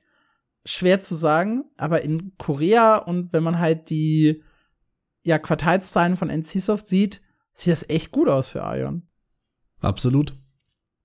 Und hoffentlich dann auch bald für äh, Neo Classic. Die haben auch gesagt, dass 2024 äh, auf jeden Fall ein wichtiges Jahr wird. Vermutlich mit Tests, möglicherweise sogar mit einem Release. Das werden wir dann sehen. Ich behalte im Blick, Schauen wir mal, was wird. was wird, ja. Gut, gehen wir rüber in die großen sechs. Angefangen mit WoW. Und da ist überraschend wenig los in dieser Woche. Ist jetzt halt gerade so ein bisschen Ruhe vor dem Sturm in Dragonflight gewesen. Äh, WoW Classic ist äh, der nächste Raid, Ruby Sanctum, für Wrath of the Lich King erschienen. Ist halt auch nicht wirklich neu, weil alter Content, der halt wieder neu aufgelegt wird, hat keine großen Wellen jetzt in die News geschlagen. Äh, tatsächlich hat auch der neue Patch von WoW nicht so richtig große Wellen geschlagen, weil halt schon alles im Vorfeld bekannt war. Ihr wisst, an dem Mittwoch, also quasi wenn der Podcast abends erschienen ist, beziehungsweise die meisten hören ihn ja am Donnerstag gestern, äh, ist der Patch 10.2.5 aufgespielt worden. Überraschenderweise acht Stunden Server-Downtime. Hier wieder Props an Guild Wars 2, die Patches aufspielen können, ohne große Downtime. Ja. Oder ohne überhaupt eine Downtime. Das vermisse ich am meisten. Bei Lost Ark sind ja teilweise auch echt lange Wartezeiten. ja. Ja, bringt äh, die Hauptstadt der Nachtelfen, Bellameth, äh, die neue, nachdem ja Danassus äh, niedergemacht wurde. Drachenreiten auf allen Kontinenten, die Archive von Azeroth kommen mit den Dungeons, die man mit den NPCs machen kann. Die Rückeroberung von Geneas ist dabei. Äh, das haben wir alles schon mal in dem letzten Podcast besprochen. Und dementsprechend ist da nicht richtig viel passiert, außer dass das Update eben jetzt da ist. Ist auch kein gigantisch großer Patch. Es sind noch ein Haufen Klassenänderungen dabei. Äh, da gab es jetzt halt die Patch Notes, was das Ganze angeht. Äh, eine der wichtigsten Änderungen betrifft die Paktfähigkeiten aus Shadowlands. Äh, die bekommen teilweise neue Schadensarten äh, dazu, beziehungsweise angepasste Schadensarten. Und ja, wie gesagt, das geht halt sehr ins Detail. Was vielleicht noch ganz interessant ist, ist so eine kleine Trivia-Story, die im Reddit aufgetaucht ist. Und zwar geht's um die ursprünglichen WoW-Installations-CDs.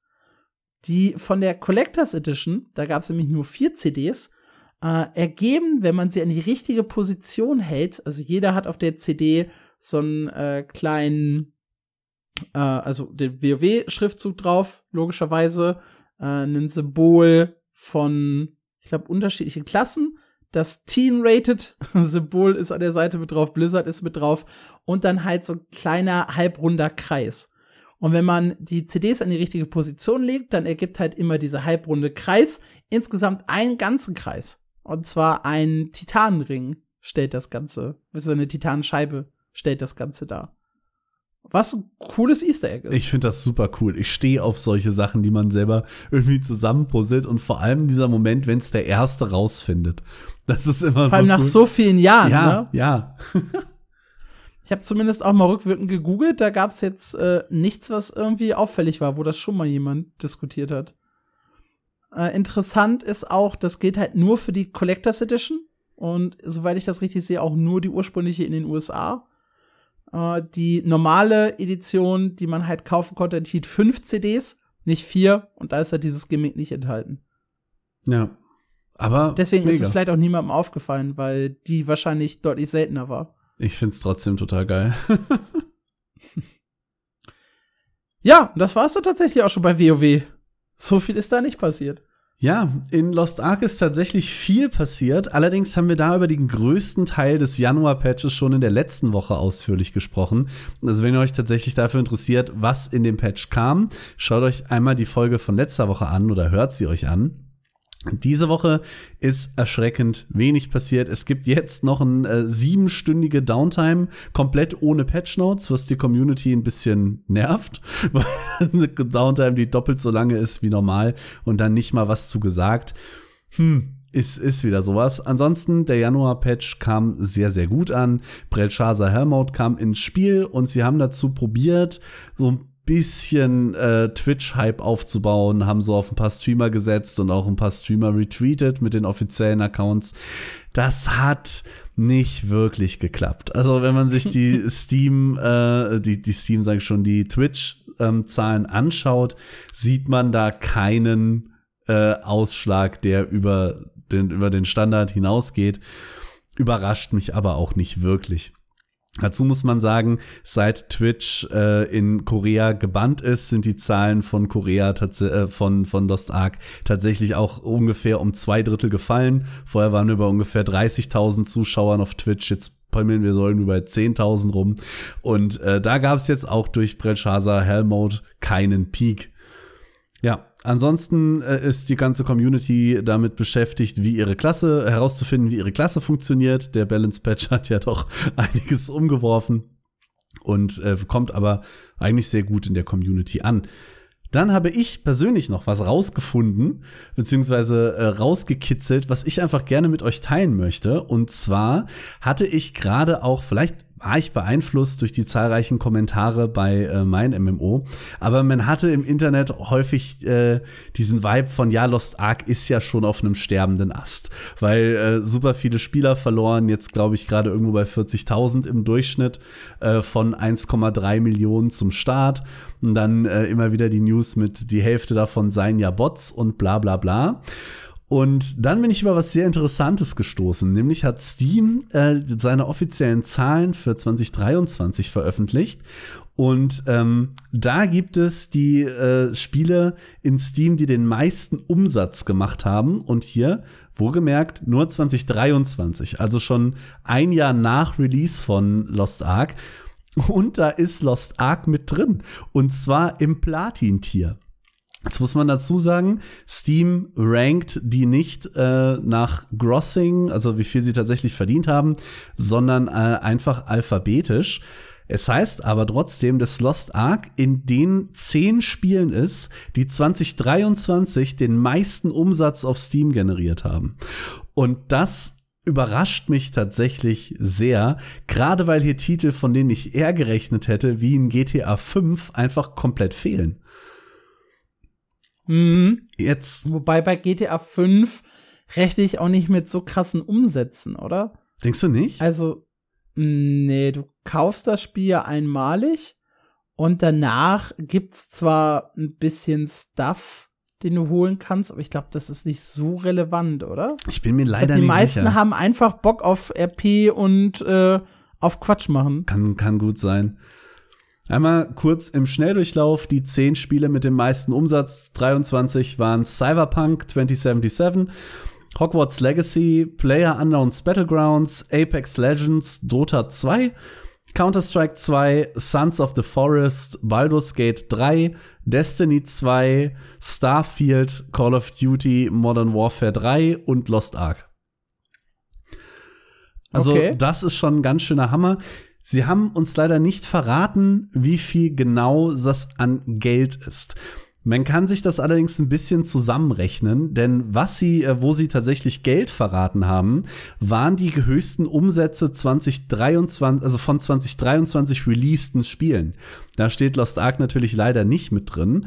Allerdings schreibt die Seite Game Informer, dass die Top 10 äh, Spiele auf Steam für ungefähr 40 Prozent des Gesamtumsatzes von Steam verantwortlich waren im Jahre 2023.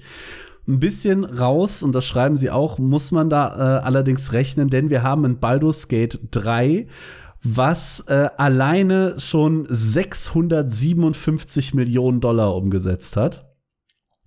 Gefolgt von einem Hogwarts Legacy mit 341 Millionen. Das ist also schon mal äh, heftig, aber nichtsdestotrotz, es überrascht mich sehr positiv, äh, Lost Ark da in den Top 10 zu sehen. Und außerdem äh, landet Lost Ark in der Gesamtübersicht von 2023 auch noch in den 10 meistgespielten Spielen auf Steam nach Spielzeit. Huh. Ja, auch das ist nicht so richtig überraschend bei einem MMORPG, Ja. Wenn die halt von den Spielerzahlen schon immer so an den Top 10 kratzen und dann halt der durchschnittliche Spieler mehr Zeit darin verbringt, als wahrscheinlich der durchschnittliche Spieler in äh, Singleplayer-Games, Ja. dann ist das schon ja auch zu erwarten. Also da kann man dann natürlich noch argumentieren, ja, äh, ist ja klar, wenn ihr ein Bot-Problem habt, dass die Leute länger spielen. Das, das kann ich sogar noch durchgehen lassen. okay, ja. Aber äh, die Nummer mit dem Umsatz hat mich sehr äh, erfreulich überrascht, dass ich das mit euch teilen wollte. Ich habe übrigens gerade noch mal so ein bisschen GTA nachgeschaut. Also, wenn es halt darum geht, wofür man da wirklich viel Geld ausgibt. Ich glaube, das, was halt am besten funktioniert, ist GTA Plus, wo man dann halt äh, Ingame Cash bekommt, ein äh, Fahrzeug, äh, ein freies Haus und äh, ein paar Clothes, also ein paar Anziehklamotten. Und das kostet halt aber auch nur 4,99 im Monat, ne? Also da ist halt so eine kristalline Aura schon teurer. Ja, allein das schon. Und dann hast du noch Allein das, Mikrotransaktionen ohne Ende. Ja, du hast auch noch ein paar Mikro Microtransactions bei äh, GTA, aber du kriegst halt schon mal dieses eine äh, freie Fahrzeug sowieso im Monat. Und dementsprechend ist das wahrscheinlich nicht mehr so ein großer Anreiz, dann die anderen Sachen zu kaufen. Ja. Ja, so viel auf jeden Fall äh, zu Lost Ark. Finde ich schön. Lost Ark stirbt auf jeden Fall mal nicht, würde ich sagen, wenn man diese Zahlen sieht. Wie gesagt, die Zahlen der tatsächlichen Spieler, die über so einen Monat verteilt spielen, ist ja sowieso ja. massiv höher. Also Steam hat so Realitäten teilweise verzerrt mit diesen Echtzeitabbildungen der Spielerzahlen. Absolut. Was übrigens die Leute dann auch vollkommen unterschätzen, sind äh, die Größen von CSGO und Dota 2. Ja. die ja selbst in diesem Universum äh, riesige Zahlen haben. Äh, Counter-Strike äh, schlägt ja regelmäßig die Millionen gleichzeitigen Spieler. Das ist ja unglaublich. Ja, ja, da werden dann insgesamt, wie gesagt, so 10 Millionen oder sowas rumrennen. Ja. 20 Millionen vielleicht sogar. Ich, ich kenne meinen Algorithmus, äh, meinen, meinen Rechenweg nicht mehr im Kopf. es ist zu lange her. Gut, was du aus dem Kopf kennst, sind die Guild Wars News, habe ich gehört. Das ist absolut richtig, ja. Da gibt's äh, drei Kleinigkeiten, angefangen mit dem kommenden Balance Patch. Der soll am 30. Januar erscheinen, nimmt einen Haufen Änderungen vor, darunter Verbesserungen von zu schwachen Relikten. Böse Zungen sagen ja, viele Relikte sind zu schwach. äh, hier werden, glaube ich, zwölf angepasst mit diesem Update. Äh, dann gibt's noch ein paar Klassenänderungen für so ziemlich alle Klassen, außer dem Nekromanten. Da sagen die, er ist im PvE da, wo wir ihn haben wollen, er ist im PvP da, wo wir ihn haben wollen. Nur im WVW, da nehmen wir eine äh, Änderung, eine einzige Balance-Änderung vor. Ansonsten ist der Nekromant ziemlich balanced.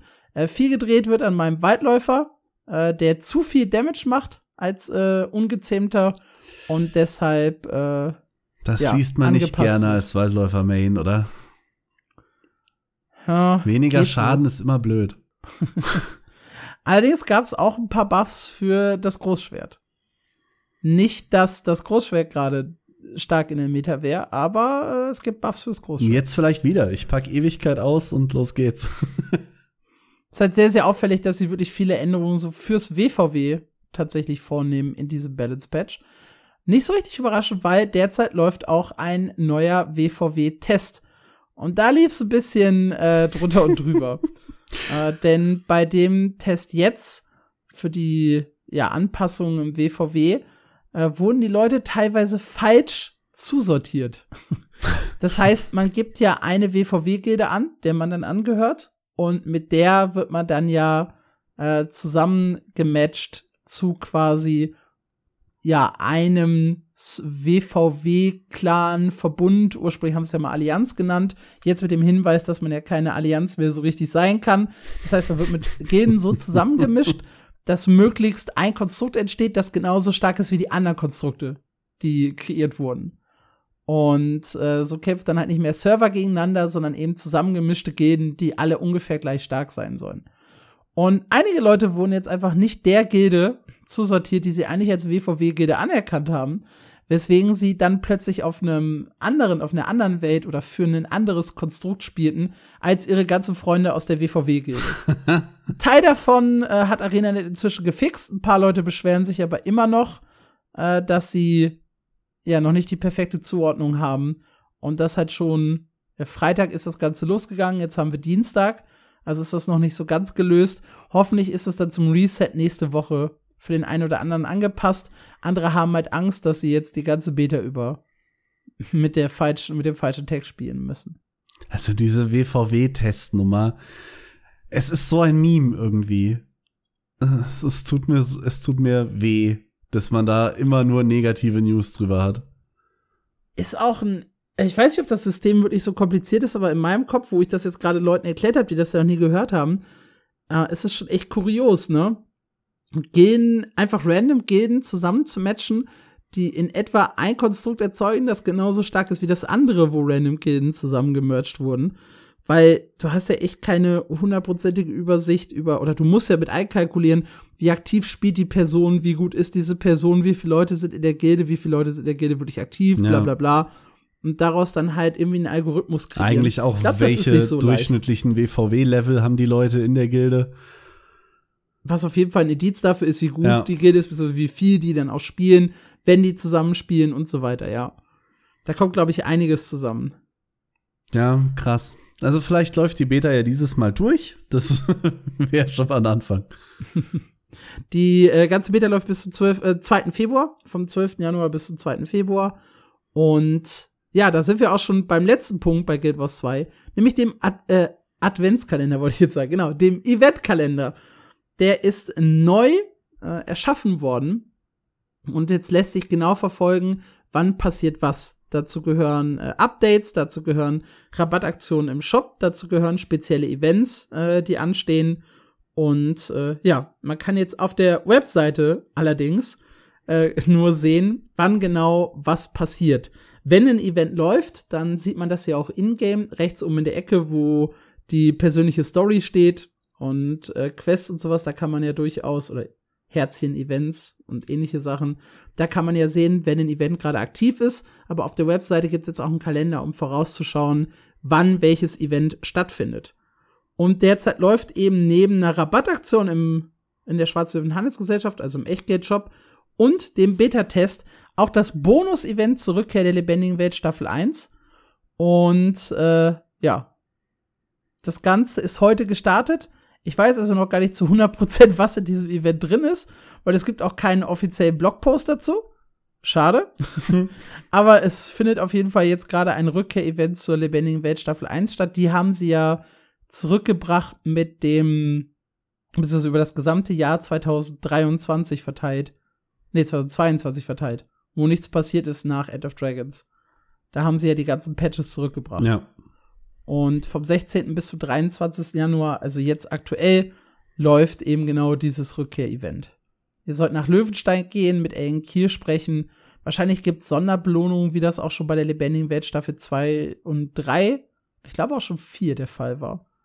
Wo man dann halt mit zusätzlichen Erfolgen nochmal dazu gebracht wurde, alle Story-Instanzen zu spielen, um sich dann zusätzliche Erfolgspunkte und Belohnungen, ja, zu erspielen.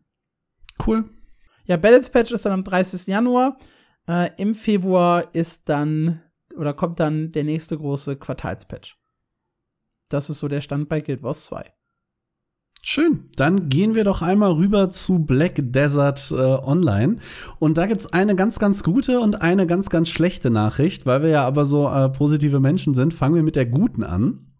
Und zwar gab es einen GM-Post äh, von Black Desert Online, ähm, die ein bisschen darüber reden, was sie 2024 so vorhaben.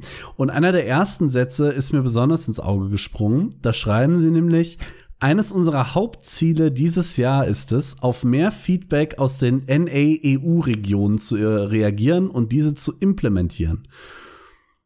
Das Ja. äh, ist erstmal ein sehr, sehr guter Schritt. Und dass das nicht nur leeres Gelaber ist, haben sie auch schon direkt gezeigt, haben nämlich die ersten äh, Anpassungen, die sich EU-Spieler gewünscht haben, auch schon umgesetzt mit dem Patch letzte Woche. Dazu gehört das kombinierbare, äh, das Inventar für kombinierbare Gegenstände JAS. Da wurde ein Kombinationsbeutel hinzugefügt. Äh, die Konsolidierung von Einzel- und Gruppenelixieren wurde hinzugefügt. Die Lagerung von ausrüstbaren Gegenständen wurden verbessert, indem sie äh, aus dem normalen Inventar in das Perleninventar verschoben wurde. Das haben sich einige Leute gewünscht. Ähm, es wurden ein paar Teleporter hinzugefügt. Es wurden ähm, Möglichkeiten für Waffen hinzugefügt, diese anders zu, äh, zu, zu transmoggen, wenn ich das richtig verstehe, und sie auf dem Markt zu registrieren. Außerdem äh, kann man in den Monsterzonen Deboreka äh, jetzt besser äh, Loot verdienen. Und die Bedingungen für den Saisoncharakter wurden entfernt, um die Saisonstufe 61 äh, wähle eine TED 4 Schwarzsternwaffe Herausforderung äh, zu spielen. Das kann man jetzt wohl also leichter tun. Was ich ganz nett Mhm. finde, Sie haben bei jeder dieser Änderungen den Link zu dem Feedback von dem jeweiligen Spieler dahinter gepackt. Das ist eine ganz coole Geste und rufen dann noch mal dazu auf, hier ist der Feedback-Bereich in unserem Forum. Bitte schreibt uns, äh, wir hören drauf und setzen Sachen um. Das ist eine sehr, sehr coole Idee, weil dadurch, dass sie das halt linken, geben sie der Person ja so ein bisschen Fame. Ja, Das heißt, die Leute werden versuchen, ein möglichst geiles Konzept zu erstellen, um dann halt auch selber Fame zu bekommen. Oftmals hat man ja Leute in der Community, die so richtig geile Ideen haben, aber die dann einfach nie wahrgenommen werden von den Entwicklern. Und jetzt geben die Entwickler denen halt das Gefühl, hey, wir nehmen dich wahr. das ist. Das ist krass. Ich finde das auch total schön, zumal weil bei drei von den Vorschlägen auch wirklich nur eine Person steht. cool. Der hat's drauf. Das ist auf jeden Fall sehr, sehr cool. Allerdings äh, gibt's auch einen weniger coolen Punkt und das ist jetzt wieder ein bisschen technisches äh, Gefummel, denn auch die globale Version von Black Desert Online stellt um auf den Anti-Cheat-Service Xingcode 3. Und das kommt, ich sag mal, gelinde furchtbar an.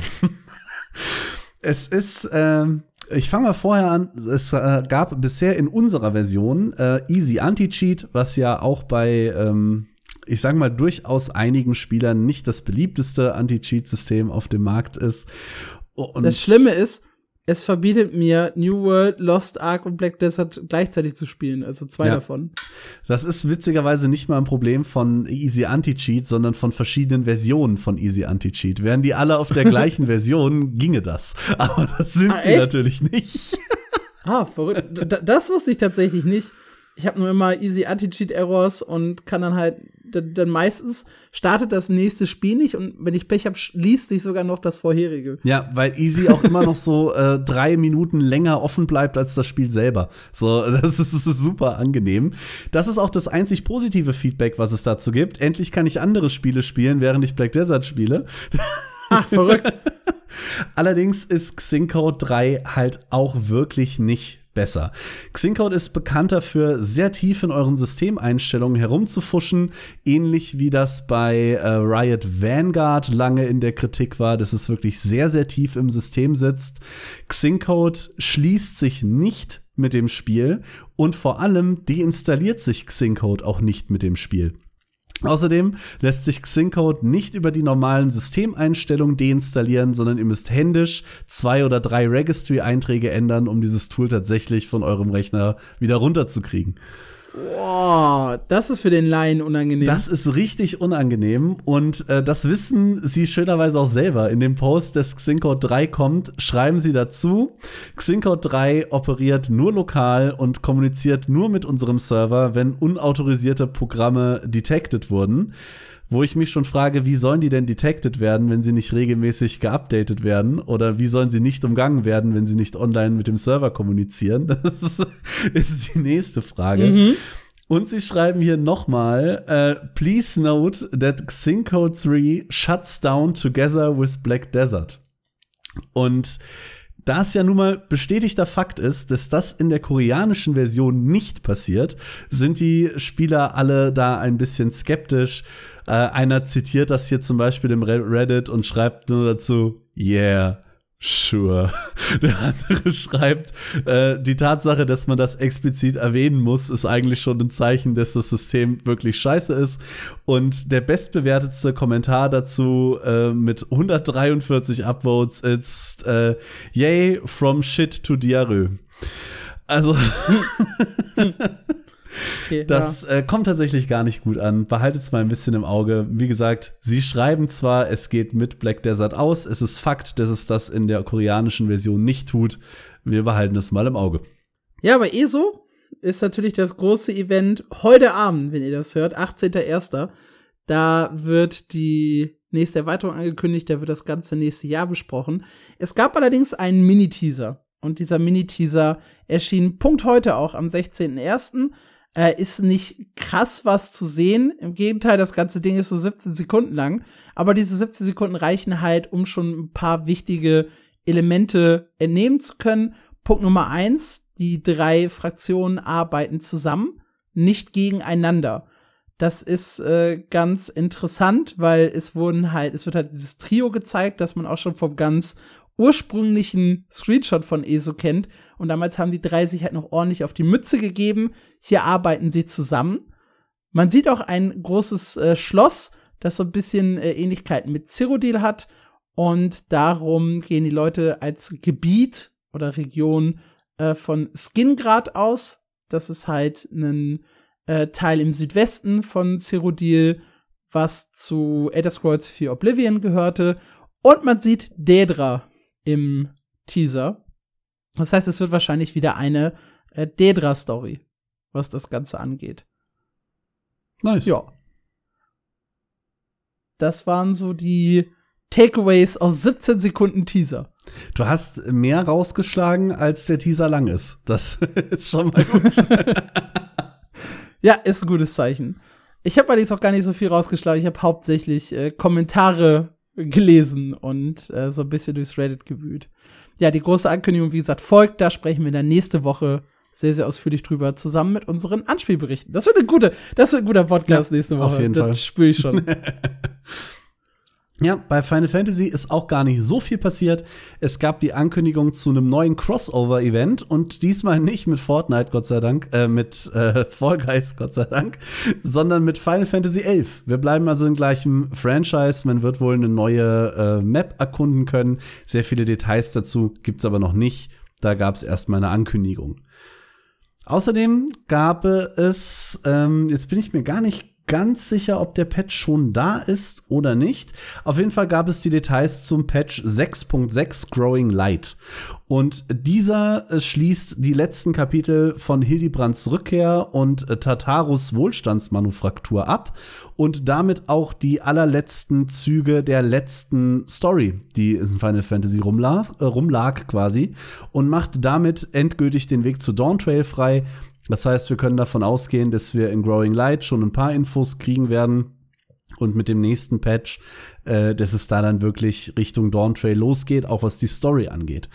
Was der 6.5 6.55 äh, schon mal mitbringt, sind eine ganze Reihe an neuen Quests, außerdem einige Änderungen am Kampfsystem und im PvP, neue Gegenstände, behobene äh, Fehler natürlich.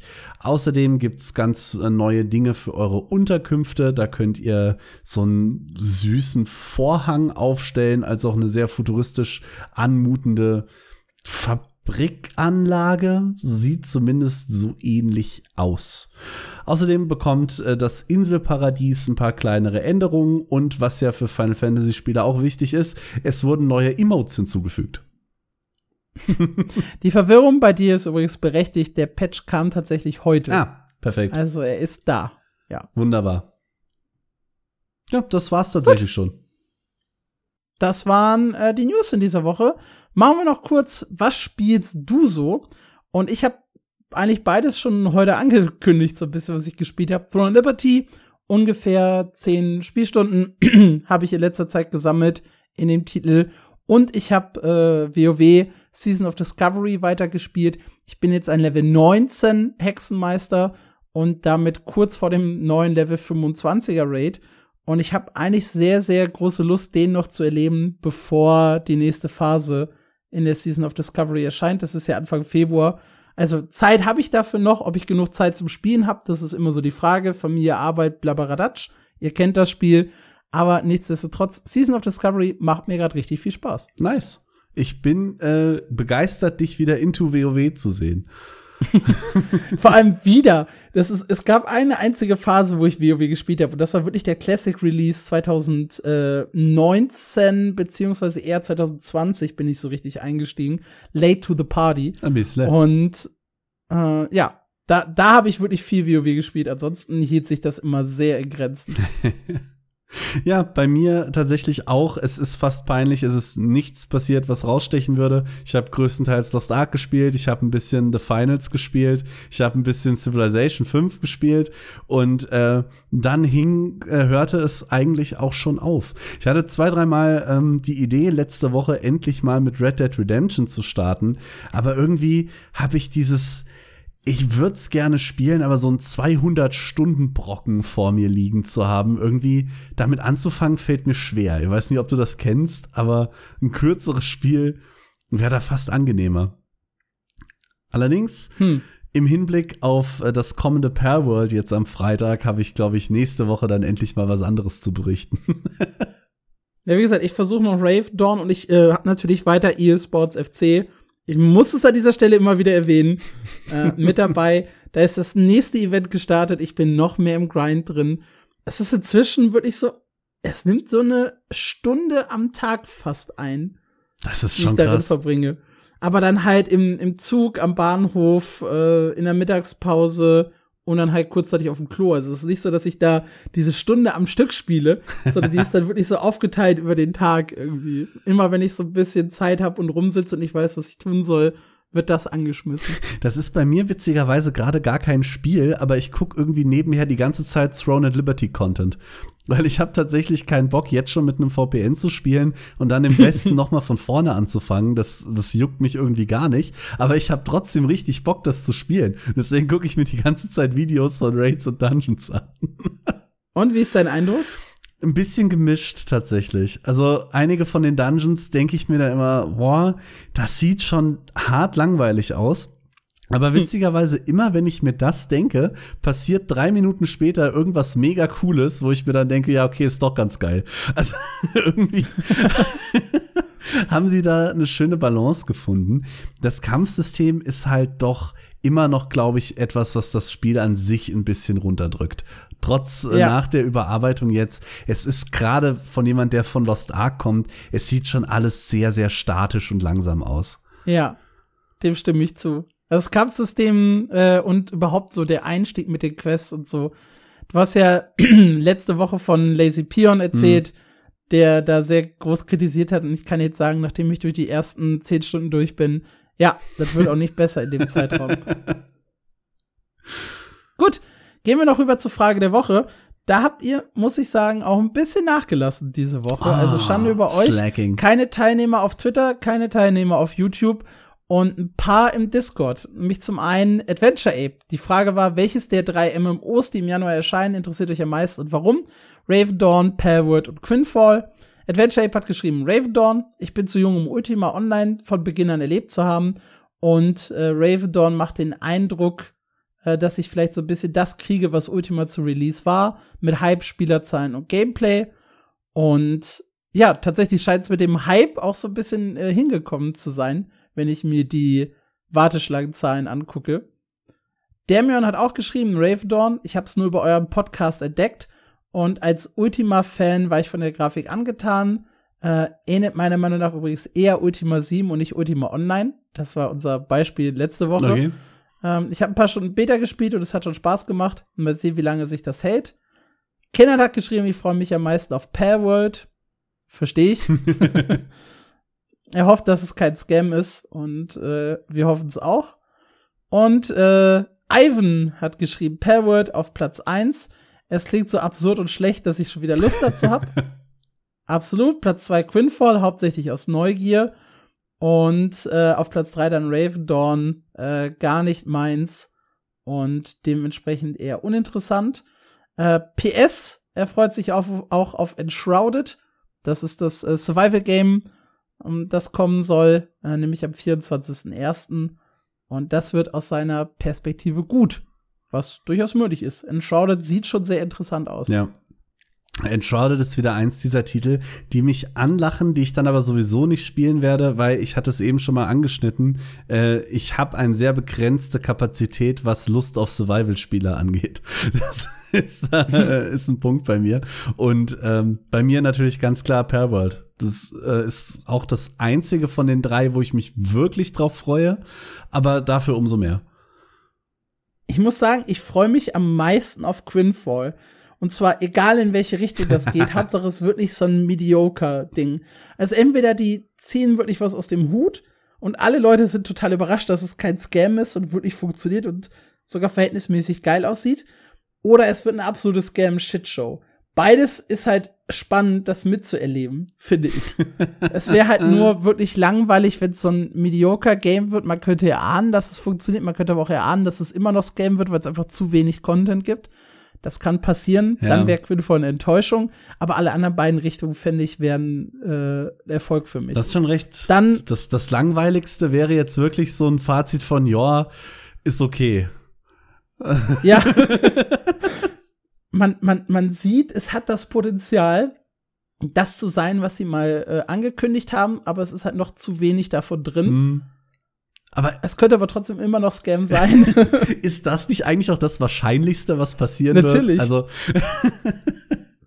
ja, da gab es auch wieder eine ganz interessante Diskussion bei den MMO-Bomb-Leuten, die halt sagen, äh, es muss kein äh, also das Argument von The Quinfall, da gab es ja den Vorwurf Asset Flip und was weiß ich nicht was, und die haben halt auch gesagt, äh, hey, die Leute von Quinfall, äh, ja, wir benutzen am Anfang Assets, wir ändern das später noch mal.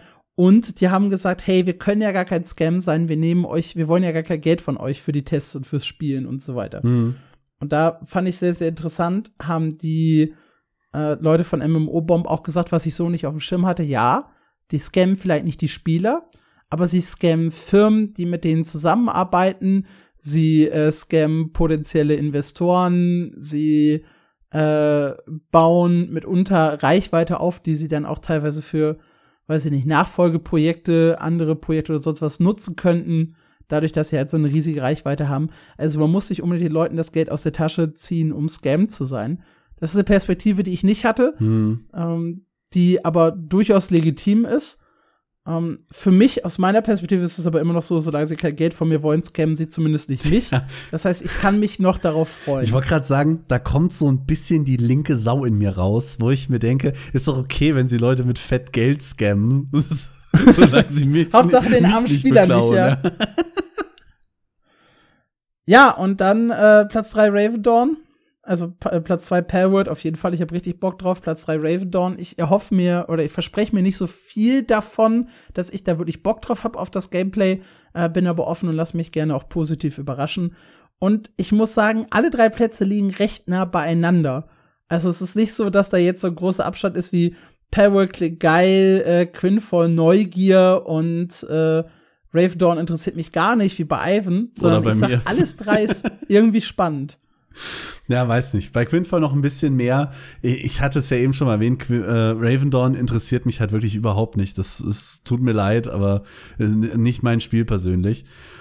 Aber seitdem ich heute gesehen habe, wie, die, wie du einfach mit einem Baseballschläger auf Pokémon einprügeln kannst, ich hab da so Bock drauf. Gut, machen wir zum Abschluss noch die wichtigste Kategorie des Tages, nämlich äh, Dennis hat geschrieben. Eine eigene Kategorie, Dennis hat geschrieben. Schön. Jawohl. Dennis hat geschrieben. Ich finde, ja, das werden wir jetzt so einführen. Die äh, Newsflash, große sechs, äh, Auflösung, der Woche. Und Dennis hat geschrieben. Was, was willst du so vergessen? Ja, es war nur eine Zusammenfassung. Entschuldigung.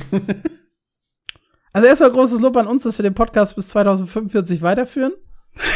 Verstehe ich. Es äh, haben wir uns auch ein bisschen was vorgenommen. Er hat einen Vorschlag für die Predictions, um das so ein bisschen äh, interessanter zu machen. Oh. Nämlich, dass äh, einer von uns ähm, sich mit einem äh, Charakter, den er erstellt hat, in den, also der Verlierer von uns, Mhm. sich einen Charakter erstellt, sich damit in den Tod stürzen und ihn dann löschen muss. Welches Spiel und in welchem Zusammenhang ist ja uns überlassen, aber mal so ein bisschen Spiciness in die Predictions bringen. Darüber könnte man nachdenken, ja. Ja, aber nächstes Jahr erst. Okay. Nächstes Jahr denken wir uns so eine richtige Strafe aus für den jeweils anderen. Boah, das wird übel. Vor allem, wenn du ein Jahr Zeit hast. Ja, ich, ich, ich habe schon so ein paar Ideen. Nachdem ich das gelesen habe, hatte ich sofort so immediately die Idee, äh, Strafe für Mark 50 Stunden Star Stable Online mit Screenshot, dass du wirklich 50 Stunden gespielt hast. ja, okay. Ich denke mir auch was Schönes für dich aus. Aber das machen wir, ist eine gute Idee. Ja, da gab's auch hier natürlich die Antwort auf die Frage der Woche. Äh, wenn ich, also er hat gerade nicht genug Zeit für neue Spiele, weil Baldur's Gate 3. Aber wenn er sich entscheiden müsste, äh, Palworld nach oben, auch weil er durch den Game Pass keine Extrakosten hat. Ja, nice. Wobei hier noch mal eine Warnung für alle unsere Zuhörer, wobei die das wahrscheinlich eh schon wissen. Zumindest zum Early Access Release können äh, Game Pass Spieler nicht mit Steam Spielern zusammenspielen. Das ist vielleicht noch mal wichtig zu erwähnen. Gut, das war äh, die Folge 32. Wir haben ansonsten nichts mehr auf der Liste. Und wir hoffen, ihr habt einen guten Start in die Woche, beziehungsweise einen guten Ausklang der Woche, guten Start in die nächste Woche. Habt Spaß mit den drei neuen Titeln, die rauskommen. Und ja, wir hören uns, sehen uns. Wir sehen uns nicht, aber wir hören uns nächste Woche wieder. Ciao, macht's gut.